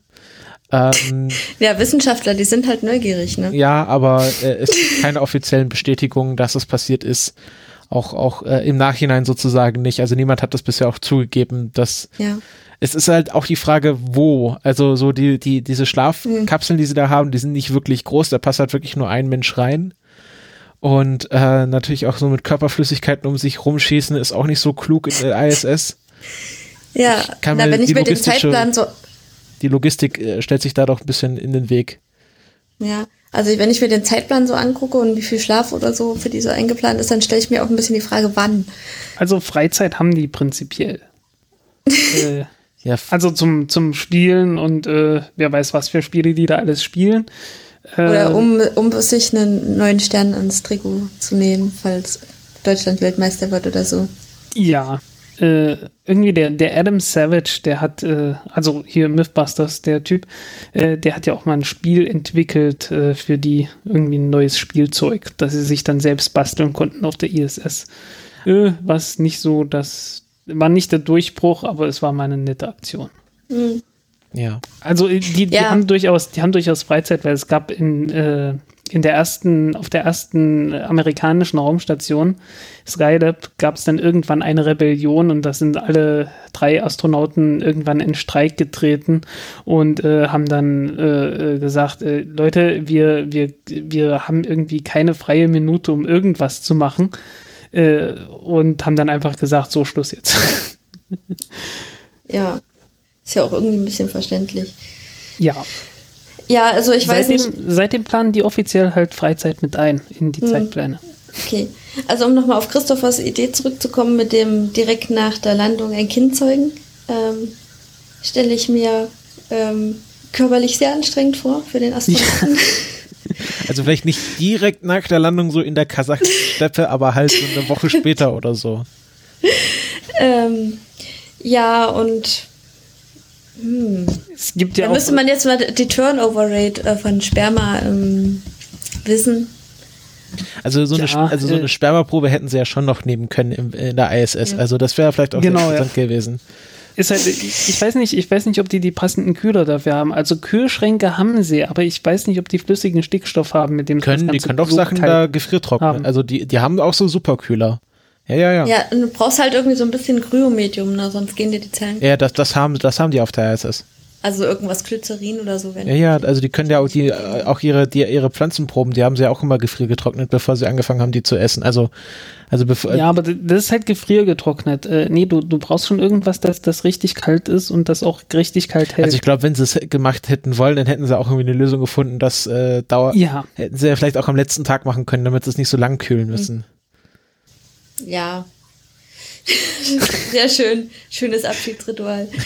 ähm. oh, ja. Ja, für die Wissenschaft. For Science. Ja, for Science. Ist ja auch gerade so ein Film rausgekommen hier, The, The Space Between Us. Da geht es ja auch darum, dass irgendwie so eine One-Way-Mars-Mission stattfindet und äh, kurz nach dem Abflug sozusagen finden sie raus, dass eine der Frauen schwanger ist. Und dann wächst da so ein Junge allein auf dem Mars auf. Allein mit Astronauten. Boah, das stelle ich mir schwierig vor. Also, weil Schwangerschaft ist, glaube ich, so das nächste Thema, was irgend, was dann, glaube ich, also Ich glaube nicht, dass so nach, Schwangerschaft nachdem die Zeugungs nachdem die Zeugungsprobleme vielleicht irgendwie erledigt wurden, ähm, kommt ja dann noch Schwangerschaft dazu, weil das ist ja irgendwie nochmal wieder was anderes. Ja. Aber ich glaube, sowas Ähm, wird man auch, würde man viel- auch nicht im, äh, im, in der Scheriklosigkeit in Angriff nehmen. Ich glaube, das macht man dann erst, wenn man so eine funktionierende Marskolonie hat. Ja. Ja. Ich weiß halt auch nicht, wie, also ich meine, ob so ein Embryo irg- irgendeine Form von Gravitation braucht, um bestimmte Sachen anzulegen, wie zum Beispiel Gleichgewichtssinn und solche Sachen. Ja. Das sind halt so, das sind so die ganz großen Fragen dann. Oder wie groß die dann werden, weil ich meine, selbst der, der Scott Kelly, der war jetzt halt irgendwie schon nach, nach einem Jahr mal ein bisschen größer geworden. Ja, aber das geht halt auch dann irgendwann zurück, weil es ist ja irgendwie bloß das, das Bindegewebe zwischen den äh, in der Wirbelsäule oder so, was sich dann halt ausdehnt, Ja, weil es halt nicht ständig wieder zurückkomprimiert wird, äh, weil äh, ja, gibt ja nichts. Normalerweise steht man ja rum. Ziemlich viel oder sitzt zumindest und dann, dann wird halt die, die Wirbelsäule irgendwie komprimiert und das ist da oben halt dann nicht mehr der Fall. Ja, ich bin halt gespannt, jetzt irgendwie Ende dieses Jahres oder nächstes Jahr soll ein Satellit starten, äh, auf dem äh, Tomatenpflanzen und ähnliches in reduzierter Schwerkraft wachsen sollen. Ob das irgendwelche Auswirkungen hat. Also die wollen dort eine, eine Mondmission und eine Marsmission äh, simulieren und gucken, ob die Pflanzen dann nach dem Flug, nach dem simulierten Flug dahin äh, äh, noch normal wachsen können. In der passenden Schwerkraft sollte ja nun nicht das ganz große Problem sein. ja, das wird man dann sehen, denke ich. Jo, Können, können Bauern sehr große Kartoffeln haben, wahrscheinlich auf dem Mars und auf dem Mond. Ja, frag mal. Weltraum, Weltraumbauern sind die dümmsten. Also, dix- ist halt die Frage, äh, irgendwie, äh, Mark Watney hat ja auch, die, äh, das haben wir auch nicht äh, vollends geklärt, ob Mark Watney das hätte, also ob die NASA dann nicht äh, Antikeimmittel auf die Kartoffeln gespritzt hätte in Wirklichkeit. Ja, Hab, äh, also Claudia, hast du auch den Marschen gesehen? Oder gelesen? Ähm, nee, hab, nee, ähm, weder, also ich habe eine Zusammenfassung vom, vom Buch gelesen, ja. ja. Weil da Weiß so grob, was da passiert. Es war ja die Diskussion, er baut ja dann Kartoffeln an mit so mit Kartoffeln, die sie eigentlich hätten essen sollen dort. Und ähm, dann meinten halt alle, ja, die Kartoffeln werden ja bestimmt mit irgendwie einem Antikeimmittel behandelt, dass die nicht einfach ausschlagen werden, die dort gelagert werden. Und er hätte die eigentlich gar nicht anbauen können. Ist die Frage, ob das wirklich so wäre. Aber kann, konnte mir bis jetzt auch niemand beantworten. Kartoffeln sind eigentlich auch ohne Antikeimmmittel äh, relativ gut lagerfähig, ne? Ja, aber ob die, ob die Ähm. nicht zur Sicherheit das trotzdem irgendwie behandelt hätten. Ähm, Ich überlege gerade, ob es sowas überhaupt gibt. Also es reicht doch, glaube ich, wenn man die kühl und dunkel lagert. Ja, ich glaube irgendwie kühl, aber nicht zu kalt. Ich glaube irgendwie, wenn die einmal. Nee, was war das? War das Geschmack oder war das Keim? Hm? Also ähm, Ich auf glaube, wenn jeden die Fall. einmal zu kalt werden, dann, dann fangen sie plötzlich an zu, äh, zu keimen. Ja, also die müssen halt das Gefühl von Winter haben und würden dann sozusagen erst im Frühling auskeimen und ähm, messen tun das Pflanzen irgendwie anhand ähm, der Lichtverhältnisse tatsächlich. Irgendwie. Aber ich glaube, das geht jetzt zu weit von unserem Thema weg. Ähm, Ich weiß nicht, Frank, hast du noch Fragen an die Claudia zu, zu dem Thema? Hab ich jetzt noch Fragen? Ähm, eigentlich nicht direkt, nein. Ja, weil ich, ich äh, habe nämlich auch keine. Ich glaube, wir haben das jetzt ziemlich gut behandelt, das Thema. Ähm, Und wir bedanken uns natürlich bei der Claudia, genau, dass dich, sie dich kann man ja auch in einem Podcast regelmäßig hören. Ähm, ja, das ist der Zellkultur-Podcast. Ähm, den mache ich zusammen mit ähm, ähm, Dr. Anna Müllner. Ja, Würde sich freuen, wenn ich ihren Doktortitel extra erwähne. hat sie auch hart gearbeitet. ja. Kann das ja alles Ja, genau. Ähm. Hm. Auf Twitter ähm, kann man ihr folgen unter ähm, Adorabel. Und sie hatte auch auf dem ähm, 33C3 einen Vortrag zu irgendwas, ähm, Genom, Ja. Ähm, Genomdaten und, äh, und Sicherheit dieser Daten, so viel ich weiß. Bekannt ist sie natürlich für ihren Todeslaser.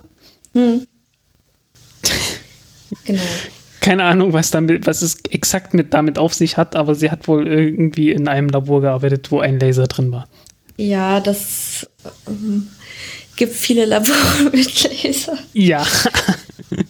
Und Allerdings. dir kann man auch auf Twitter folgen, soweit ich das hier sehe. Ja, mir Und, kann äh, man auch auf Twitter folgen unter Möpern.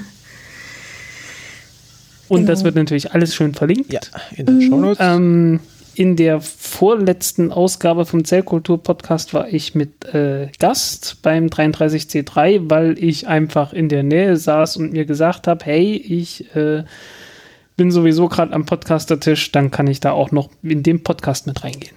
Hm. Und war ganz, ganz unterhaltsam, ganz informativ. Ja, ähm, wir versuchen den Podcast generell so zu halten, aber ihr ja auch.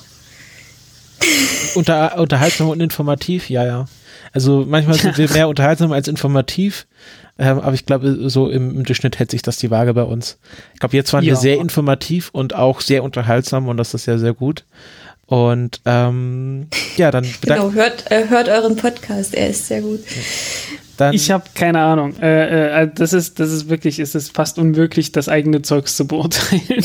ja, ich mache das ja auch nur zwangsweise, weil ich, da, weil ich den Scheiß hier schneiden muss. Ähm, aber ich glaube, die Sendung, die Sendung Franzis, Ich, Franzis ich muss zugeben, ich habe nicht viele, nicht sehr viele Ausgaben äh, ta tatsächlich selber gehört, ja. Ja.